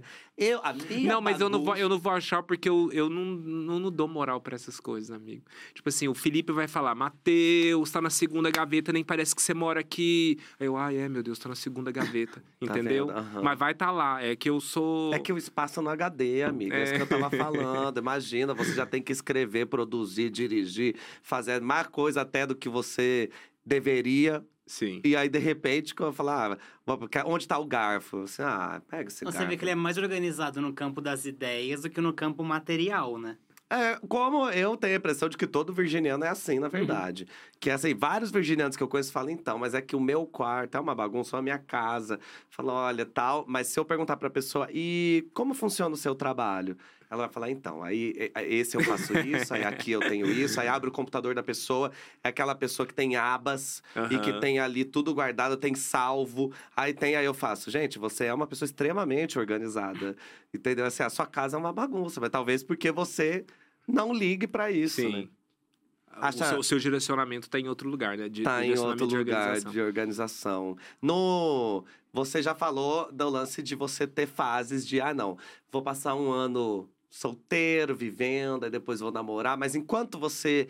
Quando você começa a namorar, você também já organiza assim, olha, é, talvez a gente deva morar junto depois de tanto tempo, talvez a gente possa casar ou não, possa. Isso passa na sua cabeça? Uma organização assim, se eu for ter filhos, vai ser depois de tantos anos. Ai, passa. passa. Tipo, filho, é, sei lá, 50. Ai, que lindo, eu também. Você também? Não parece ótimo? Você ter 50 anos, né? você tem. Muito bem resolvido. É, né? A vida já feita. já foi, a gente kakura, já velha. Cura. É, rococó, barroca. Exato, sem, sem precisar de ficar fazendo palhaçada. É. Cuidar, fazer palhaçada pros meninos, cuidar Daí de menino. Faz pras crianças. É. Olha aqui, ali, tá vendo, gente? As comadres, as comadres se juntaram ali Comadrona. agora. Exato! Eu, sabe qual é o nome disso? As bichas do interior. Que a Aí, gente ó. se olha e faz. Exato. É, é, seu sonho é ter uma casa no campo ou não? Fui pra minha cidade agora recentemente. Falei, gente, se eu voltasse? Construísse uma casa Uma aqui. grande casa. A Não. tieta própria, né? Voltando. Não, mas não. Não, não. Volto, não, não volto, não. Não, mas não uma- lá, mas assim, uma casa. É porque assim, o sossego começa a te atrair novamente. Uhum. Depois de uma, depois de uma certa idade, assim. Uhum. Que é uma coisa que, nossa, né? Quando eu era mais novo, o meu sonho era mudar pra cidade grande. Meu Deus, shopping, cinema, balada. bum, bum, bum. E hoje em dia tá tipo, ai, talvez a gente deva shopping, vamos, cinema. Vamos, vamos pro interior, gente. Vamos pegar uma casa no campo. Eu acho que é coisa. Não O só de foco- gente mais velha, isso é coisa de gente casada também. que a gente vai olhando e falando, ai, nossa. A pandemia também deu isso, né? De olhar e falar assim, nossa, tem coisas. Longe de mim falar que a pandemia foi. é, gostosa em algum ponto, mas tem coisas da rotina que me lembra que, que esse momento pandêmico me fez lembrar que eu gostava. Tipo assim, a parar e assistir um filme de boa num Uhum. sábado à noite. Aí o Rafael ia lá em casa na, na pandemia, a gente fazia torta de queijo. Todo dia à noite era uma comida diferente que a gente fazia junto. É, não, eu gosto disso, gente, assim, todo mundo reunido numa casa, sabe, vinho, uma baguncinha ali nossa, porque eu acho que é, eu, eu amo festa, mas tem que ser no dia específico. Respeitando a organização do Tá meu rolê. É engraçado, né? Falar Matheus Carrilho, inimigo do fim, porém, desde que esse fim seja programado. Quer ser inimigo do fim? Sim, mas o fim é que horas? O Só fim- pra eu entender. que horas é o fim? É, não, eu vou até o fim. E não vou gostar de ter acabado, mas é. Mas eu preciso saber um horário. É oito que acaba? Ah, então tá bom. Então, tipo, só pra eu. Exatamente. Amigo, quando você vai lançar uma música nova, como é que é o planejamento? Como que você organiza é, isso na sua cabeça? Assim, pensando que a gente não, não é músico, então não tem ideia Aham. de como é que é. Do nada você vai, sente uma inspiração, escreve uma música e começa a pensar o que, que você vai fazer com ela ou não? Hum, já aconteceu de diversas maneiras. Por exemplo, a Toma com a Tainá, que você falou que gosta, quando a ideia veio e ela aconteceu, a gente já viu que era muito pronta para a ocasião, para o carnaval. Então, foi um, um tiro muito certo, assim, do que já ia acontecer e muito fácil.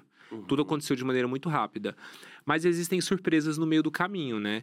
Com o meu disco eu fiz assim, a gente compôs, né? Eu compus as faixas e aí ali dentro eu deixei com que elas florescessem e chegassem resultado do, dos quais a gente ali, com a, com a nossa percepção, sinta que existe um diferencial e que aquela música tem um super potencial, né? Uhum. E aí a gente escolhe essa faixa e começa todo um trabalho feito em cima dela, desde a parte de criação, de decidir o que, que vai acontecer no videoclipe, o que, que vai ser a imagem dessa faixa, o que, que a gente quer passar com, com essa música. é, Aí já vai de assessoria de comunicação também, decidindo que, que rumo vai tomar, né? Por aí, tipo, mas é uma construção que ela vai acontecendo, assim, é, é, é, é gostosa essa construção. E cada música pede ou exige um tipo de organização de lançamento. Sim, Existe isso, assim, você olhar e falar, essa aqui é boa pra gente guardar pra depois, essa aqui vamos lançar agora. total. Esse aqui vale mais a pena o clipe ser lançado depois, essa o clipe tem que ser lançado junto. Sim, Você participa dessa, sim, dessa de, de todas essas tudo. decisões. É, por exemplo, a nossa ideia é sair, como já tem um tempo que eu não lanço nada, eu fiz esse, essa- esse off grande, a ideia é sair com uma música que já tenha um grande potencial.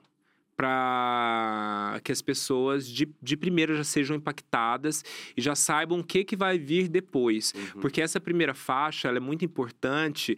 Se for um tiro errado, né? Se for uma coisa que sai pela culatra, ela já desanda o resto todo, Ela né? pode então, flopar um negócio que nem exato. lançado. As pessoas já podem não gostar daquilo dali. Você já sabe qual vai ser? Eu tenho três opções muito boas e eu tô organizando a, a ordem delas. Assim, tem Aham. uma que a gente sabe que é uma certeza absoluta, só que eu acho que ela tem que sair um pouco mais próxima do álbum. Ela, entendeu? Pra então, já chamar essa atenção. exato, pra para ser o boom final, assim. Uhum. Vamos, vamos, vou usar outra, como eu não posso falar das minhas próprias músicas, vou usar a Glória como exemplo. Ela chegou com bonequinha. Então ela já causou um primeiro Uhum. impacto extremamente Aham. positivo, né? Você já, nossa, que música boa, nossa, né? Já Que tinha. legal, olha essa É, estética. já tinha toda uma informação ali, né? Ela é uma, é uma drag com a boneca, né? E a estética, ela já trouxe a coisa do mandraka. E aí, na sequência, ela veio com a queda, que foi a música mais poderosa do álbum, que já ali já virou o jogo e rompeu a barreira total, né? E de, e de brinde, ela tinha uma grande surpresa, que era vermelho, que era uma, um, mega hit, para poder coroar O a, a era, exato, álbum, a né? era dela como um todo. Então, a gente tem aí uma sequência de lançamentos e de Uhum. um álbum muito bem E sucedido. no caso de- desse álbum ainda, eu fui no lançamento do, do Vermelho, né? Do Aham. álbum. Não, o álbum é o Lady Lash, né? Mas eu Isso. fui no lançamento do, do álbum. E aí ela tava contando que ela quis lançar a queda porque ela sentiu que tinha uma pegada meio Halloween. Aham, Então ela já aproveitou fez- a data. Aproveitou a data, ela não imaginava que ia ser o sucesso que foi. assim. Aham. E na hora eu pensei, gente, muito louco, né? Como a artista pode não imaginar que eu ouvi uma vez a música e pensei. Essa música é maravilhosa. E aí ela falou que ela foi lançar leilão, que ela queria lançar uma música na época da Black Friday.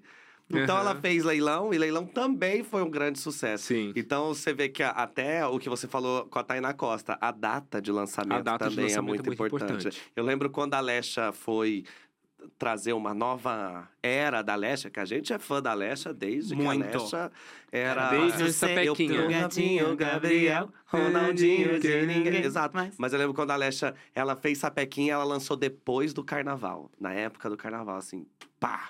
E aí eu ouvi essa música e pensei, essa música vai estourar no Carnaval. Só por ter, depois do Carnaval, no- na música. Então, acho que ah, nesse ponto, eu acredito que ser virginiano deve atrasar algumas coisas, porém, fazer todas elas mais assertivas. Assertiva, né? sim, é estratégia fundamental. Quanto mais estratégia se tem, mais Chance é, da- mais chance, mais bem sucedido vai ser os seus lançamentos. É, você, assim como Deus, não demora. Capricha. então, quando alguém fala assim, não vai lançar nada, você fala assim, eu estou caprichando. Caprichando. Entendeu? Exatamente. Vamos para a próxima carta, pode escolher aqui. Que carta é essa? Perfeccionismo. Perfeccionismo. Olá, Que eu trouxe. A gente já- já estava falando aqui sobre essa palavra. Você, é, pelo que você está contando, é uma pessoa perfeccionista. Som. De olhar e ficar analisando cada Eu dou, dou detalhe. uns trabalhos aí pra galera. Dou um quê? Tá dando- Dou, dou- dou uns trabalhos, assim, dou trabalho, de, no sentido não de, de proporcionar que as pessoas trabalhem, mas sim de deixar elas muito irritadas comigo. É mesmo? Deixei muita gente irritada comigo. De você mandar refazer? Assim, tipo, É. ou falar, não tá bom. É, e, eu, e eu peço até desculpa. Teve um, pro- teve um produtor aqui que eu acabei com a vida dele. Meu Deus, produtor musical, né? Porque eu fiz o cara refazer uma coisa muitas vezes e eu, eu hoje, né, depois que o tempo passou, essa música já não está mais ela já não é mais um grande tormento na minha vida, né? Porque Aham. quando você tá ali naquele trabalho de criação, de aperfeiçoamento, aquilo dali, meu Deus, Consome a tua mente. É, consome a sua mente. Então, depois que passa e você vê de fora, é importante você fazer esse exercício sempre, de se assistir de fora. Te tira daquela situação Uhum. E coloca, gente, tô passando dos limites? Acho que sim. E aí você segura a onda, entendeu? Você, quando você vai fazer um clipe, você falou que você dirige, é, que tem um diretor, mas você que tá ali pensando no roteiro, Uhum. pensando nas coisas, você refaz muitas vezes as mesmas cenas, tipo, até você achar que, que chegou. Quando você vai gravar uma música, você também faz Não, muitas não, vezes não, até. Música sim, take sim. É, Grava, se grava muitas vezes pra conseguir ter ali o vocal, o melhor vocal e tal. Mas clipe não. Clipe é a hora do seu acting, entendeu? A gatinha já tem que chegar pronta, ligou a câmera, é o lip sync for your life dela. E ó. bum, e vai, e e entrega, entendeu? Não fica demorando demais, não, porque se demora nessa situação. É porque você não tá rendendo, você não quer render, você quer acertar de primeira, entendeu? exato. Até porque quando você vai gravar música, eu Uhum. imagino que deva ter bem menos E- gente. Exato. Não, e também eu acho que a questão da gravação musical, é, tudo que é interno, é, é um processo mais minucioso e mais delicado. Interno, Mas, por exemplo, como assim? in- interno no sentido de. Por exemplo, você vai fazer um show. Hum. Você não tem como ficar refazendo aquilo dali. Então você tem que, tem que acertar de primeira. É. Então você ensaia, o virginiano, o que, que ele faz? Ele ensaia Saia. para já chegar lá e cortar a margem de erros, entendeu? Aham. Clipe é a mesma coisa, esteja bem ensaiado, esteja bem coreografado, faça os seus treinamentos antes, eu treino, ah, sei lá, no privê mesmo, eu lembro que era o meu primeiro clipe solo. E aí eu queria trazer todo esse carisma, né, todo essa essa esse alto astral que a música tinha. E eu lembro que eu fiquei ensaiando na frente do espelho. Então, muito da- muitos da- daqueles movimentos que eu faço no videoclipe... Você eles- já tinha ensaiado É, em já tinha casa. tudo programado. Galera acha que a gente É para de aquela- fazer até, isso. Até a, até a mãozinha que desce aqui, ó. Já tinha tudo, é, programado. É tudo. Pensa que diária gostosinha. O com o quê? menino aqui já sabendo tudo certinho, os take tudo. Ah, melhor, isso aí é o sonho de todo produtor, Sim. entendeu? Que a gente chega. Cara. Eu tenho essa mania também de chegar, e como eu venho do teatro, eu acho que o teatro e a música se encontram na coisa do ao vivo. Uhum. Que você faz, e assim, ó, deu certo, deu, não deu, amor. Você vai ter que pensar depois, porque nem na hora você pode pensar. Porque se você começa a pensar na hora, ih, errei tal É. coisa, aí degringola tudo. E aí Eu acho quando... que o lance é não, na hora, na, no, Não na- fritar. Na, ação, você não pode pensar. Não. É por isso que você tem que estar bem preparado pra Então, só mas ir. é, você não pode achar que você tá lá engessado. É. Não, tudo, nada vai sair do controle. Ah, para você fazer show, uma pessoa perfeccionista, um virginiano, fazer show é um teste de abrir mão do controle, seja o que Deus quiser. Ah, total. Quando você tá falando, Total. fazendo a rezinha, você faz, pelo amor de Nossa, Deus, que as coisas é- saem certo. Vamos embora. É, não depende só de você, não. Nossa, é, depende do palco, depende da equipe, do local. É, então, você tem que abrir mão, né? Você tem que ir lá entregar o seu. O que te deixa confortável muitas vezes é isso, é saber, olha, não foi tão legal, fiz a minha parte, as pessoas estão felizes. O que me conforta Então, é saber é o que eu que- não humilhei ninguém, não feri ninguém, Não machuquei não ninguém. machuquei ninguém. Exatamente. Mas você também, imaginando que já devem ter apresentações que você fez e não gostou. Ou, Que é uma coisa que ou é Meu. Deus, eu já saí do palco assim, chateado. Você, então é isso que eu ia aí perguntar. por- por algum Amor, se eu erro entro seu no da- palco da o microfone não tá. Não, já aconteceu de eu entrar, quando eu can- vou cantar a primeira música, o microfone não tá ligado. Ah, Ah, amor, aí É- já diria Fernanda Torres, ele amarra uma tromba que pra desfazer é só ali do meio pro final do show, aham. Entendeu? Mas é isso, né? É, mas eu vou que Não vou. E que- assim, eu tenho muito respeito pelas pessoas, né? Então, é isso, né? Por mais que na sua cabeça. O, o- É assim, quando a parada é boa, é bom pra todo mundo, porque aí você não fica na sua cabeça. Se as coisas começam a dar errado, você começa a entrar na sua cabeça. E o problema é esse, porque aí você para de sentir e você começa a ficar aqui, ó. Uhum. E isso é Isso a- te- o que estraga tudo. Porque assim, Isso- você não vai conseguir chegar nas pessoas e desanda, né? Mas é porque isso te tira daquele momento. Exato. Faz com que você fique fritando numa coisa que, assim, quando você tá ao vivo, quando você tá na frente do. do- a gente que faz é, vídeo ao vivo, faz, você que faz show, quem tem apresentação que, assim. Tá rolando, tá rolando. Então eu não tenho como ficar parado pensando, gente, aquele momento, falando, então, aquele É. momento já passou. Você tem que esperar acabar. Mas quando acaba um show, que teve alguma coisa ali que te incomodou, alguma coisa que ficou ali comendo a tua mente. Você deixa decantar um pouco, comemora, ah, não, mas pelo menos teve coisas boas. Ou você é aquele tipo que acabou, acabou, você já chega e fala, ó, isso aqui não pode acontecer mais. Eu, eu sou esse tipo. Já tá, já vai pontuar. Já vou pontuando. É, No camarim mesmo. No camarim. E mesmo. se o show não é bom, minha equipe inteira já vai pro camarim, Já sabendo. já vai. Hoje tem. É. Vai levar coió. É, eu tinha um É, diretor meu de teatro que ele falava, lá. hoje tem a janta do diretor, que é quando a- era uma merda. Aí chegava e a gente já sabia que ele ia chegar e ia jantar cada um de nós. E você sabe que eu tive um chefe, que o Rafael também teve esse chefe, que é um chefe virginiano. E me ensinou muito na vida. Me ensinou primeiro a lidar com o virginiano, que é um negócio aí que a gente Aham. pena pra aprender, entendeu? Que você leva aí que não é, gente, tão fácil, você sabe. Mas é, me ensinou também a fazer mais bem feito o meu trabalho, porque eu sou uma pessoa muito muito mais coração. Aí vamos Aham. fazer, no final gravo uma música que eu paguei o produtor. Se você errou, tá tudo bem, todo mundo erra. É, né? exato, eu sou desse tipo. Mas uma coisa que eu aprendi era muito como lidar com ele. Eu mostrava, eu fazia um vídeo, mostrava pra ele. Aí era assim, um erro por segundo. que eu assisti, pensei, o melhor vídeo da minha vida. Ele anotava e mostrava pra mim, ó, isso aqui tá entrando, esse lettering, vamos mudar, muda essa cor, muda isso aqui. E eu ficava com raiva, Aham. porque eu queria fazer outras coisas. Pra mim Claro. tava ótimo. Aí eu aprendi uma técnica ótima. Eu vou contar agora, porque se tiver algum funcionário de Matheus, alguém que trabalha com ele, você já aprende também e leva pra sua vida. Eu mostrava pra ele em cima da hora. Porque aí, mesmo que ele achasse que precisa mudar tudo, ele não tem esse tempo. Aham. Entendeu? Então eu chegava assim, ó, eu já tinha acabado o negócio antes, mas eu não mostrava, eu guardava. Aí faltava um tempinho só, aí eu falava, ah, olha aqui, ó, se você quiser ver, porque ele queria ver, não tinha chance É, de não querer ver. de não querer ver. Que era, a- a- a- o que eu mais torcia era eu falar: você quer ver? Ele, não, não precisa, eu confio. Ele confia, mas vai ver. Aí eu mostrava de última hora, então eu percebia que ele torcia o nariz porque ele não ia conseguir mudar tudo que ele Mudar. queria. Mas no final das contas eu trabalhava mais tranquilo. Então, se você trabalha com o Matheus ou com o Virginiano, fica essa dica. Vamos para a última carta? Vamos. Essa bem carta por é. Limpeza. limpeza. Olha que lindo. Você Ah. é, é o tipo É uma pessoa limpa? é uma pessoa. Você é uma pessoa que cuida da higiene? Não, você é uma pessoa que Ah. é, valoriza a limpeza de um lugar, valoriza uma pessoa que chega Valorizo. perfumada. Amo, amo, amo. Eu ouvi você falando uma coisa outro dia que eu me identifiquei muito, que é a coisa com banho. Você falou assim, eu tenho uma coisa com banho que eu acho que vai sair as coisas, que vai limpar, que se eu tomar, eu tomei um banho, eu já melhorei. Eu tenho muito isso com banho. Você ah, tomar, eu tomo um banho, gente. Já tomei um banho, já, já voltei melhor. Ah, tá doente, já tomo um banho.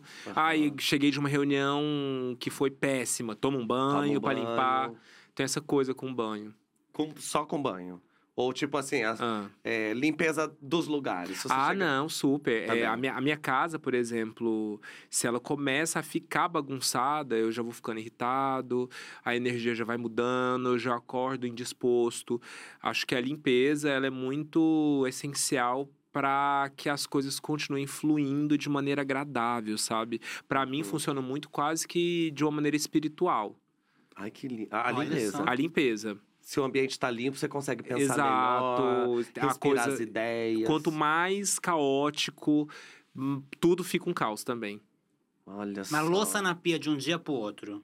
Tudo não, bem? acontece, mas aí você pega, vai lá e limpa. Já diria, né, Ah, ah, né, tá com preguiça, tá com preguiça, faz aquele lance assim de tirar as comidas tudo, jogar lá, já jogar um, um detergente, já dá uma organizada no- na baguncinha. Sim. Ah, não, só acordei de ressaca, não quero fazer. Você organiza ali na pia e tal, jogou um detergente, Mas não fez uma tem chance de você espuminha. passar, tem a comida ali, as moscas estão em cima e você faz, ah, não, não vou olhar isso não. Isso aí não tem Não, chance. Você não. vai ter que fazer alguma coisa É. só pra não pior. Entendi. É Igualzinho eu. Rafael, você não acha? Lógico que não, né? Quer- Ah, Eu não tô nem aí, entendeu? Mas Essa- assim, passei por muita coisa também, né? Eu lembro que a primeira experiência de morar sozinho em São Paulo, uma vez eu esqueci a bosta de um lixo que eu não tirei. Quando eu voltei, tinha um Demogorgon lá. Coloquei aquela roupa de. De- deles lá, aquela roupa radioativa, tirei a parada. Isso me marcou profundamente. Gente. É isso, assim. Só não- quem esqueceu uma carne Todo- no, porque, no- na né, geladeira. Porque por mais que você seja virginiano, organizado e goste de limpeza, você um dia foi jovem, muito jovem. Muito jovem. E jovem, você sabe como a galera é, né? Exato. Com seus 19, 20 anos. A gente aqui, nossa, faz tempo, né? Já faz quase 15 anos que a gente não tem 19 anos. Já pensou nisso? É. Meu Deus do céu. Deve ter gente assistindo que quando nasceu a gente já tinha passado dos 19. Amigo, você conseguiria participar do BBB é, e conviver com o banheiro, que todo mundo fala que é difícil? Ou você seria aquela pessoa que entra batendo palma falando: a gente vai ter que resolver quem vai limpar que dia? Hum, nossa, eu não sei o que eu faria. Acho que, entendendo meu comportamento em grupo, talvez eu pegaria o produto de limpeza eu mesmo, iria lá Você faz- resolver, sem bater boca com ninguém, assim. É... Mas você sabe que com isso você ia ter que fazer isso todo dia. Não, aí eu ia acabar me estressando, ia dar um grito depois, mas porque eu, ah, eu, eu também a minha paciência não é muito é mais curta. Aham. Cara, eu já tentei me analisar em diversas situações ali no Big Brother, acho que só estando lá dentro mesmo Pra pra, entender o que que aconteceria comigo. E eu tenho medo disso, assim. Você. é, Você tem Porque eu medo? não, porque eu, hum, você não sabe, tipo, você não foi, você não é colocado naquelas situações durante o dia a dia. Né? De Graças a de- de Deus, to- né, por um Exatamente. lado. De toda segunda-feira tem um jogo da Discord onde eu tenho que virar pra você e falar na sua cara tudo que eu acho de você, tipo, sei lá. Ou, né? A É gente que, não né, vive tudo que eu acho A gente não vive nesses, do- isso. nesses um mês que eu te conheço, né? Exato. Não, e virar pra pessoa e falar, ah, e você tem que agora uma, falar que alguém é um lixo. Coloca a plaquinha. Lixo. Lixo, aí você bota assim, fala, meu Deus, eu nem conheço. E, e afeta, vamos falar que afeta. A pessoa pegar e me colocar uma placa de lixo em mim, eu ia me ficar, eu ia ficar, né? Por mais que eu falasse, ah, não tem nada a ver. Lá no fundinho, Eu dentro da Globo, exposto pro resto do Brasil. Milhões de pessoas. É. É louco que eu acho que pra um virginiano, o BBB é tipo no limite. Né? Que você vai ter que ir lá Sim. lidar com um monte de gente Com uma porca. toalha que tá jogada. A toalha tá jogada, aí alguém chega, você ajeitou exatamente as coisas, assim, Deus a, livre, a roupa, aí alguém chega, começa a brigar com alguém.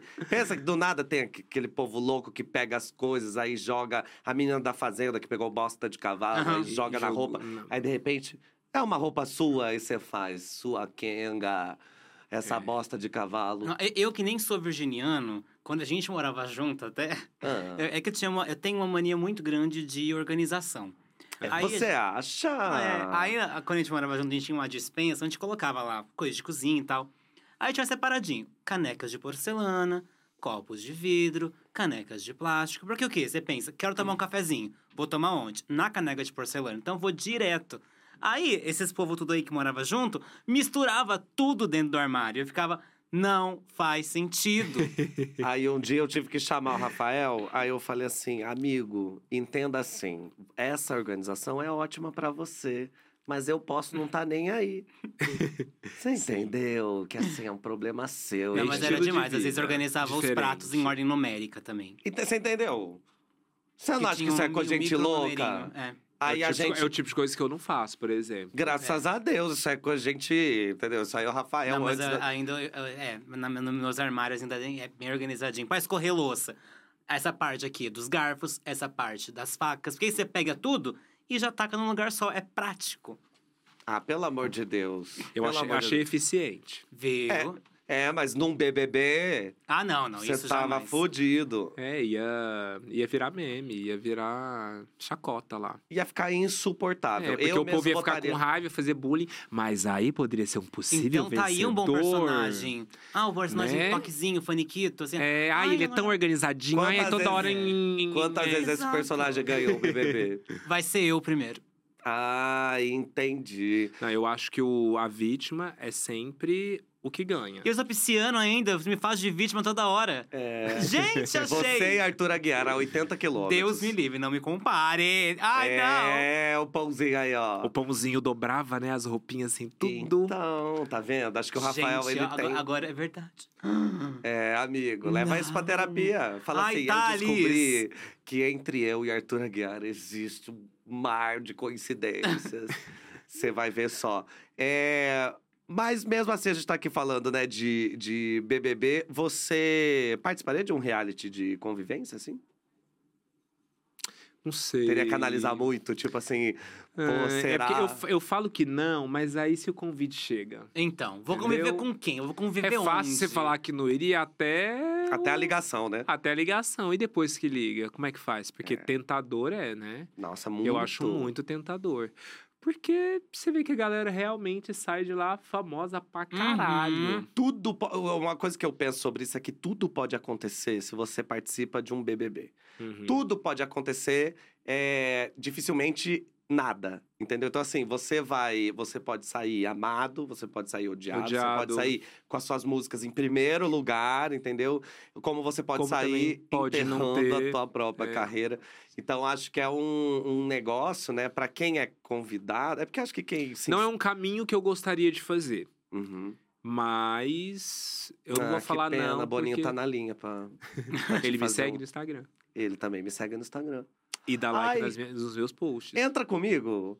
Vamos entrar? Imagina. Já pensou que legal? Ai, mas Eu, duas você, bichas pra João Globo já é demais, né, gente? Mas podia ser. Não, mas. é, A, a gente tem podia ter, ser ué. Pepe e Neném, lembra aquelas partes separadas da fazenda? Aí, ó, de podia César ser. e o Serginho Orgástico. E aí, não, podia ser assim, tipo. Aí é, faltou uma sapatão se- também. Exato, aí fazia esse. O time das coloridas. O time das. O time das coloridas. Vai ser um fracasso. Ah, Já estou até sentindo esse cheiro. Mas, enfim, eu acho É. que é, para uma pessoa, para um virginiano, deve ser difícil. Inclusive, se não me engano, o único virginiano da história que ganhou o BBB foi o Diego Alemão. Jura? Foi o único da história. É o signo que menos ganhou. A gente fez uma conta Aham, uma vez, verdade. lembra? Foi um vídeo que a gente foi fazer essas bobagens que a gente faz Aham. no deboche astral. E aí a gente descobriu isso. Você vê. Qual foi o signo que mais ganhou? Vocês também fizeram essa conta? Fizemos. clica no Sagitário. card, vem assistir. É, não, mas é, acho que é Sagitário. Acho que é Sagitário que mais ganhou. É, ou é Libra. A Ju é o quê? Sagitário. Sagitário. É, ela é Sagitário. Mas eu acho que foi isso. Acho que foi Sagitário que mais ganhou. Mas é isso, né, gente? Nada impede de um virginiano entrar, lidar com a sujeira, lidar com plaquinha de Com lixo. pouca água pra tomar pouca água. banho. e ganhar. Agora, amigo, já que a gente passou pelas três cartas, para a gente poder finalizar esse papo gostoso, a gente eh, tem aqui um quadro delicioso onde você vai ter chance de responder não a mim, não ao Rafael, não ao roteirista. Você vai responder ao público de casa no nosso Disque Astral. Alô, Matheus, eu não sei se esse telefone é o teu.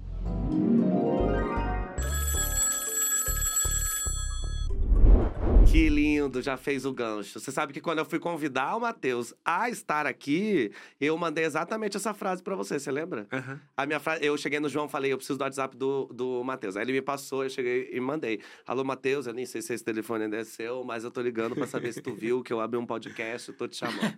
que é isso, eu acho que né, você chama, é uma É, já ótima... chega ali num carisma, né? Foi bom, você gostou? Eu gostei. Ai, tá vendo? Não É. fez cara de quem gostou muito, não. Mas tá tudo Olha bem, que virginiano não se empolga tanto. Ó, o Disque Astral funciona assim. A gente chegou É lá no arroba Deboche Astral no Instagram, no Siga, e aí a gente falou, ó, vocês têm perguntas para Matheus Carrilho, entendeu? Você que tá aí, que acompanha, que gosta.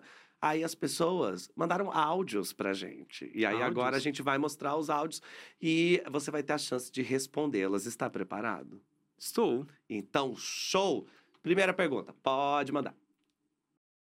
Oi, pessoal, tudo bem? Vitor, Rafa, Matheus, adoro vocês. É, eu queria fazer uma pergunta pro Matheus. Queria saber o que, que não pode faltar no dia dele para ser assim, tudo perfeito, tudo bem alinhadinho, do jeito que um virginiano gosta. Um beijo, gente. E aí, um dia perfeito. O que não pode faltar Uhum. em São Paulo, sol. Sol. Você acorda com frio, o céu escuro, eu já fico triste. Um dia cinza. Ah, eu fico assim, nós, nós tivemos agora um inverno rigoroso, né? E que não foi acabava longe, nunca. não acabava nunca. Foi esse longe, frio. pelo um mês amor de passando, e mês entra e mês sai. E agora que tá sol, eu já abro assim, ó, sai igual a Cinderela cantando na, na, na- na janela. ah. E aí o. Não, isso me anima, né? O sol.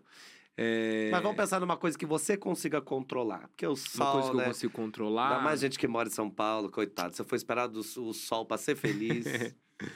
Ah, eu acho que notícia de que as minhas coisas estão andando, assim. Nos últimos meses, isso tem me deixado feliz, assim. Uhum. Quando eu vejo que os processos que foram longos estão começando a ser concluídos e estão chegando aos resultados, aos resultados finais, né? Isso já me dá uma animada e faz me faz ver que, ah, que tá tudo andando e que daqui a pouco todo mundo vai ver tudo. Porque eu passei por um processo longo aí, né? Tipo, mesmo pós-pandemia, eu tive três lançamentos, mas eu não consegui ainda trazer esse disco que é realmente a minha meta desde então. E acho que assim que eu lançar ele, eu vou ser um dessa. parto, é, né? é, esse parto Essa mesmo. gestação assim. aí de elefante, né? Três anos. Foi uma gestação, uma gestação de elefante. Ah, mas é ótimo, né? Elefante nasce grande já. É, assim, eu tô feliz porque tá do jeitinho que eu quero. Então, isso me Estou deixa muito feliz. É É, Meu gente. Deus! É um amigos. novo momento. Ele tá fazendo. Olha, uma nova fase. Você viu, né? Que você tá voltando junto com a Riri.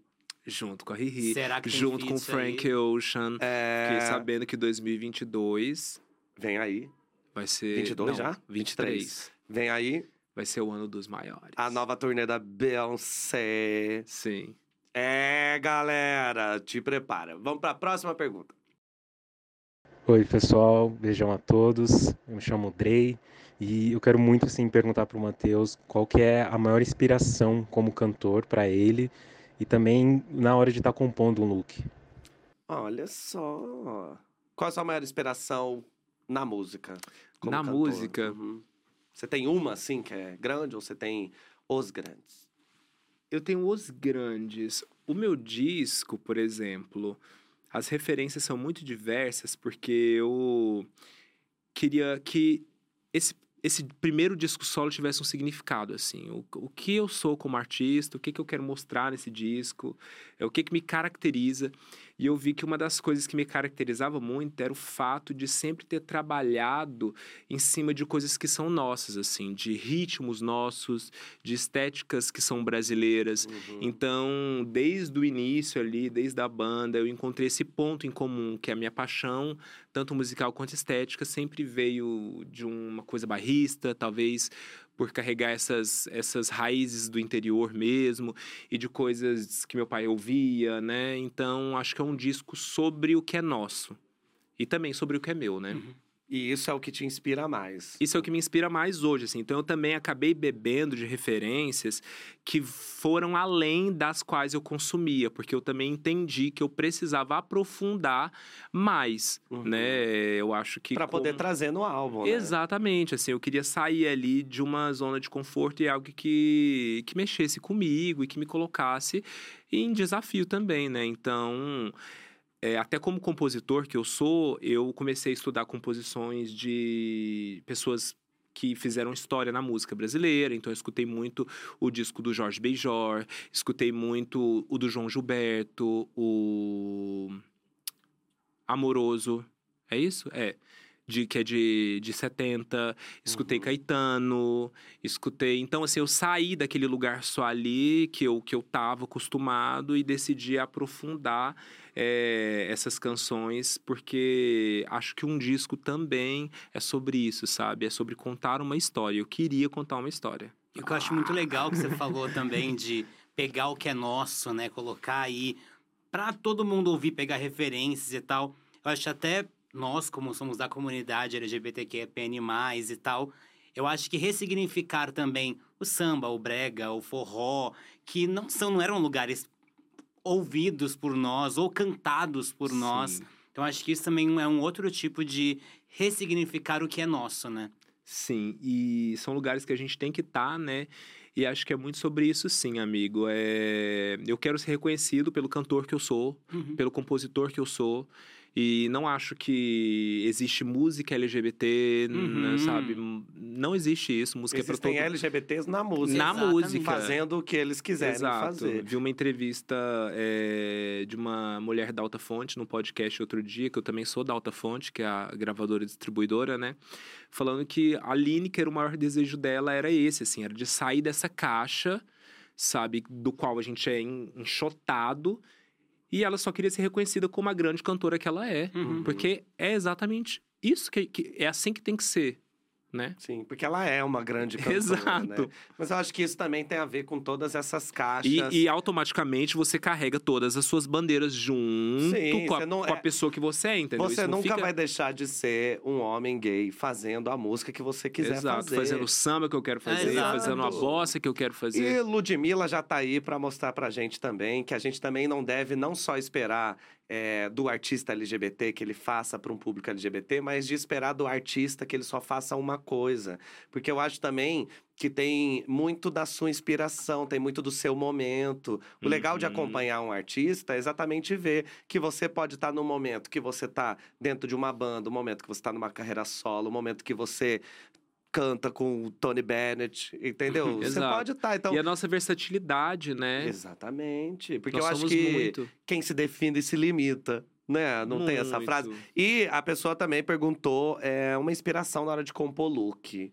Você tem, De assim, uma look? pessoa que você olha, assim... Não, assim, uma pessoa exata, não. É, eu vou mais pegando referência e vendo Do que tá rolando. o que tá rolando, Aham. por onde eu quero ir. É, tem cantores agora é, que eu tenho acompanhado. O Marapolo é um. Ele também é um cara gay. Ele é americano, mas de descendência mexicana. BFF de Caliutes, é um cara super legal, se vocês quiserem conhecer. Tem o Steve Lacey também, que é um cantor agora que ele tá até na Hot 100 da Billboard. É preto, gay, ex-integrante do The Internet. É um cara também que acabou de lançar um disco fantástico. E, então, assim, eu sou muito contemporâneo, entendeu, amigo? Uhum. Eu vou lá no passado, eu pego o que é novo, eu não fico parado em lugar nenhum. Então, eu nunca vou ter um nome, assim, que eu vou falar, ah, é isso aqui que me define. Não, eu Não. sou... Quem me define é Deus. É. Qualquer coisa. Vamos aí para a próxima pergunta. Oi, Vitor, Rafa. Tô amando muito o podcast, sou muito fã do Matheus também. E eu vi que ele anunciou que vai lançar o álbum de estreia no ano que vem. E será que rola algum spoilerzinho do que vem por aí pra gente? Estamos tentando. alguns, mas tem algum spoiler que você possa soltar pra gente mandar pra Rainha Matos depois? Ahn, deixa eu ver. Uma coisa legal, entendeu? O negócio aí É que um negócio quente, né? É. É que não, Um assim, feat. eu não, eu não quero falar. É, Vai ter feat. Vai ter feat. É, menos, não aguardem aí o, Um, o novo, álbum de feat. o novo rompimento, não. Porque é um disco sobre mim, é um disco Uhum. sobre o meu protagonismo enquanto cantor, enquanto compositor e artista. Mas é um disco que eu tô muito orgulhoso, assim, é, tipo, de fato. Eu acho que é uma evolução muito grande pra mim, pra minha carreira e de um sonho mesmo realizado, assim. Mas tem feat. Tem feat. É, Tirando isso, nenhuma polêmica, amores. Ah, fala um nome que vai estar além de você. Xuxa Meneghel. Você tem um feat com a Xuxa Meneghel? Não, é brincadeira. Não. Ah, Ah, mas ele até, até deu no, no começo do programa falando que vai ter uma música de chorar. Ah, isso é ótimo, né? É, Ah, não, então a gente pode esperar uma sofrência. pode esperar uma sofrência e eu acho que também é a primeira vez, deixa eu ver se é a primeira vez. Acho que sim, que eu saio do lugar só lúdico, porque eu sempre amei trabalhar com lúdico, né? Desde a Uhum. época da UO, assim, a gente pegava situações que eram do- dos cotidianos reais, mas a gente trazia de uma maneira sarcástica, engraçada, irônica.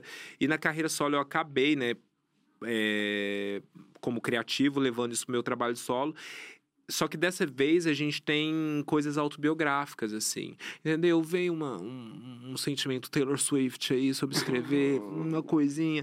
Então é a, é a primeira vez que eu tô falando coisas reais, assim. Por exemplo, essa história que eu falei do boy, né, de, de 2013 Uhum. que foi um cara que né, me fez arar o coração no. Ou arar não, é arrastar o coração na brita. Aham. Então, isso aí é uma composição linda disso aí. Olha, eu ouviria essa música. Aí. Arrastar o coração na brita. eu- meu coração na, brita. E... Chama a gente pra, pra ser back vocal. Vou, vou chamar. De uma música tipo só. a Duda Beat tem a Luiz e a Camila, né? Isso, Esse carinha- sou eu e o Rafael. Exatamente. Só não espere o Vamos pra essa tour. A culpa é do Signos Tour. Ai, por favor. Feed Matheus Carrilho. Por favor, pode? Pode. Eu vou te chamar. Você vai ver só que o Deboche Sessions vai sair. Vamos pra próxima pergunta. Olá pessoal, minha pergunta vai para o Matheus. Eu queria saber como que surgiu o interesse dele pela música. Como surgiu? Foi na igreja mesmo ou você só foi pra, igre pra igreja cantar porque você já estava interessado? E Não, eu já estava interessado e eu queria um lugar para começar, né? E ali no interior, uma criancinha artística, uma criancinha artista do interior faz o quê? Vai pra igreja porque é a única possibilidade de Uhum. arte Ó. que ele encontra. E lá já tem microfone, já lá tem já microfone, já tem palco, então dá pra Exato. fazer uma coreo, dá Você pra cantar, cantorinha dá pra- viadinha, assim, criancinha? Acho que, acho que, não sei, assim, amigo, não era super afeminado, Uhum. não, que todo mundo falava, olha lá a bicha lá, tá lá cantando. Porque eu também era tão tímido e retraído e virginianozinho, assim, Uhum. medroso, que eu era quase que, eu passava desapercebido muitas vezes, sabe? Mas daí pegava o microfone. Não, aí pegava o microfone e queria balar, né? Cantava altíssimo, porque eu falo alto, já viu que eu falo alto? É. E aí cantava horrores lá na igreja. É, mas a igreja foi um ponto de. só um, um Mas- lugar ali de início. Mas o que- quem te levou a isso, assim? Foi ouvindo seu pai? Foi é, indo pro risca-faca? Quando que você olhou e falou, nossa, eu acho que... Acho que eu vou cantar. Ou nem teve esse momento. Quando você viu, você já tava... É, quando eu vi, eu já tava, assim. Já Eu- Eu, tava. tinha muito interesse. Por exemplo, a coisa da composição também surgiu desde muito novinho, assim. Eu pegava o, o- o caderno, eu já queria escrever música, eu sentava minha mãe, já falava, mãe, olha a música que eu fiz. Eram horríveis, né? E, e eu já cantava pra ela, então... é, são interesses que brotaram desde sempre, assim. É, a coisa do vídeo também. Pegava a câmera VHS do meu tio, que tinha, que era médico, era tipo tio rico. Uhum. E aí eu já fazia os programas de TV, né? Já fazia os videoclipes. Eu, eu tenho um videoclipe feito com, sei lá, com 11 anos de idade. É, Olha, que legal. Sim, então... é, Videoclipe de uma música sua? Ou... a gente gravei também, cheguei a gravar Aham. Pra mandar pra alguns concursos e tal, mas eu pegava, sei lá, minhas primas Existe e filmava esses elas. vídeos? Existem alguns assim. Ah, Ai, não, uma ca- gente, Uma não. é- criancinha, Matheus, fazendo isso? Você não assistiria, Rafael? Pelo amor de Deus, põe aqui atrás. Mentira, não sei se a gente Nem vai ter essa imagem. Nem tem, mas eu acho que essa música que é a de sofrência do seu álbum, Hum. você podia fazer o clipe só com imagens de você criança que a gente chora. A Beyoncé já fez também, dela criança cantando. Ai, precisa bonitinha. achar. Você tá vendo? Então ache, comercialize e eu quero 10%. Vamos para a próxima pergunta. Salve Vitor, salve Rafa, tô adorando o programa e eu tenho uma curiosidade muito grande de saber com quem o Matheus sempre quis gravar um feat. Abraço, tamo junto. Com quem, hein? Tenho falado isso muito. Hum. Ela, né? Juliette? Também, amo Também. Ju. Quem é? A rainha do pop nacional, gente. Anira? Anira. Gente. Ai, Anira. eu. Eu, ah, eu, cara, eu tenho. Nossa, eu sou essa é uma música maravilhosa. Eu sou. Anitta e eu queria fazer. Eu sei que a Anitta, ela é. Ela transita, né? Então, não acho que é uma coisa impossível. Hum, hum. E eu cheguei a mandar uma faixa pra ela. Na cara de pau. Eu vou mandar. Claro, tá perdendo Não tô nada. perdendo nada. Hum, Tem um feat aí com o povo, né? Que é, tá, que, Foi uma que, é- que é DM? Foi estourada. uma, uma, um uma DM no Instagram. Aham. Mandei o link e escrevi, ouve aí. Ela, assim, achei que ela não fosse nem ver, nem dar moral. Na mesma hora ela respondeu, o link não abriu. Hum. Amigo, eu quase caí no chão, assim. Meu Deus. E aí eu liguei pro meu produtor, falei, pelo amor de Deus, arruma outro link, arruma outro link, arruma outro link. E já ficamos doidos lá em Aham. casa. Reenviamos o link pra ela. Ela visualizou, porque apareceu lá. E nunca me respondeu. Mas eu te amo mesmo assim. Ah, mas é que ela, Ela tem um colocou na- recadinho pra você. olha Não, mas eu. Não, Não, não, não, não teve, veio. não. Mas ela visualizou. É, ela visualizou e a música não era tão boa. Então eu deveria ter tido um pouquinho mais de cuidado com isso. Então fica aqui uma dica pra todos vocês. Vai pedir um feat pra alguém, já manda a certa, entendeu? O link já Exato. certo, com a música certa. Com a música acabou, porque a pessoa escuta e ela não tem como dizer não. Ah, exatamente. Mas também ela já pode ter dito sim, mas ela colocou na agenda dela que ela só É. tem a partir de 2025. Mas eu tinha sondado o produtor dela, que eu sou colega. Ele falou assim: ó, é o seguinte, pode ser que ela faça. Só que ela tem que gostar muito e tem que ser no tempo dela. Então, assim, ela Hum. pode escutar a música agora, gostar e querer lançar daqui dois anos. E aí, você tá disposto? Falei, é. Tá, né? Tô. Eu tô. Exato. Eu tô sim, eu tô, eu Nossa. espero. Não tem Aguardo. problema, eu espero. Seria lindo, seria lindo. É. Ô, Anitta, vamos fazer esse feat acontecer? Imagina que Vai. legal. Pô, Oi, ia ser legal pensa pra caramba. que legal. Não, eu ia amar. Eu ia É. ralar no chão assim, ó, meu filho. É, ia ser com o legal assim, pra caramba. Isso, aí você já pega aquele coreógrafo bom pra fazer a gente esfregar a- no chão da Pegar a Flávio balada. Verne pra ela fazer a esfregando, limpar o chão da Exato. balada. Pra gente poder limpar o Cine Joia com Sim. a calça. Agora, então, ó, vamos pra próxima pergunta. Oi, Matheus, tudo bem? Aqui é o Arthur. Eu queria saber se você tem vontade de experimentar outros estilos musicais, outros ritmos e quais são seus planos para o futuro e se você pretende colocar esses ritmos nesse, nesses novos trabalhos. O que, que vem por aí? Conta pra gente. Sim, tenho. aquilo que E- você tava falando, de É, buscar muita referência nacional. Sim, tenho, já vou mostrar isso no disco, né? Só que sempre simbolizando, acho que o pop como é, estilo central de tudo, sabe? Por mais que a gente transite ali, vá para ritmos diferentes, é, acho que o que fecha e bota o laço em cima é a coisa de da música ser pop mesmo e de ter referências que são do pop. É como um disco de Rihanna, entendeu? Que você vai ter um reggae, aí você vai ter Uhum. um, uma sofrência ali, um Diamonds pra você chorar. Uhum. E aí depois tem um quê? Uma balada. E todas fazem sucesso. E todas fazem sucesso, amém. Que Nossa Senhora Rihanna esteja aí nos abençoando e nos ungindo para que o hit esteja na mesa. Exatamente. É, eu já ouvi dizer que tem três grandes hits. É. Vindo, no mínimo, né? Que às vezes tem até mais, às vezes tem um que você nem É. imagina. O e surpresa, aí viraliza no TikTok. Não é lindo? É Esses- isso. Essas grandes surpresas assim da música que a pessoa não espera. Aí é a Glória lançando a queda, porque achou que combinava com o Halloween, virou uma das maiores músicas dela.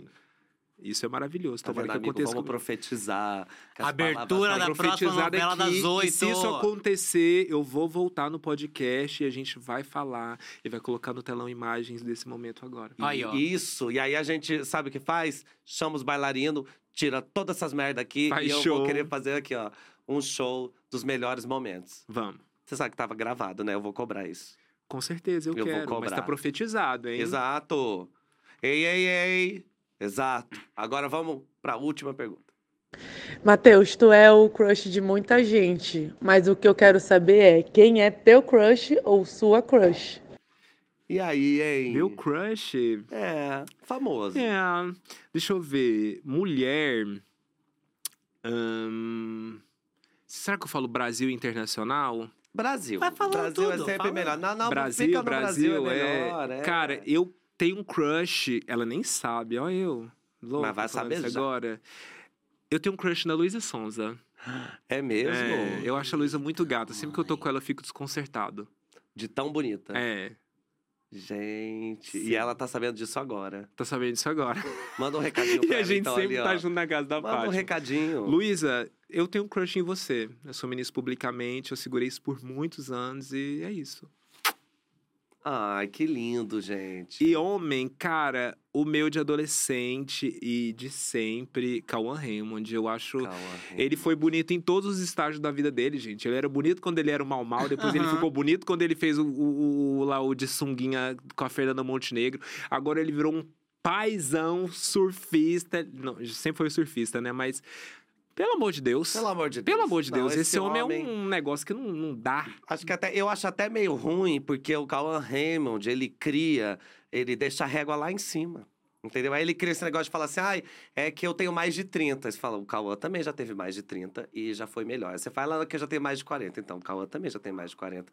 E foi, acho que a, a régua, entendeu? Ele pegou, colocou lá em cima, subiu o nível, É. entendeu? E Mas eu acho que é uma coisa também que a gente não precisa levantar essa pauta agora, mas a gente precisa, é, nesse momento, é, falar sobre essa questão da idade também, porque a gente foi muito acostumado e educado a adorar, endeusar, achar bonito só o que é jovem Hum, sabe? verdade. e eu sinto que agora, né, como os meios de comunicação mudaram, né, a internet tá aí, a televisão também tá muito mais democrática, é, a gente vê, se vê sempre fazendo esse comparativo, né, de que ah, ele ainda tá bonito, gente, mas um homem de 40 anos é lindo, um homem de 50 Uhum. anos é lindo. Só que a gente, né, sempre sofreu essa essa Fala comer aí. a nossa mente, é, comer né? a nossa É, mente. o bom não- e velho etarismo. E o que eu acho que é pior é que, assim, a ideia, dando tudo certo, é que a gente chegue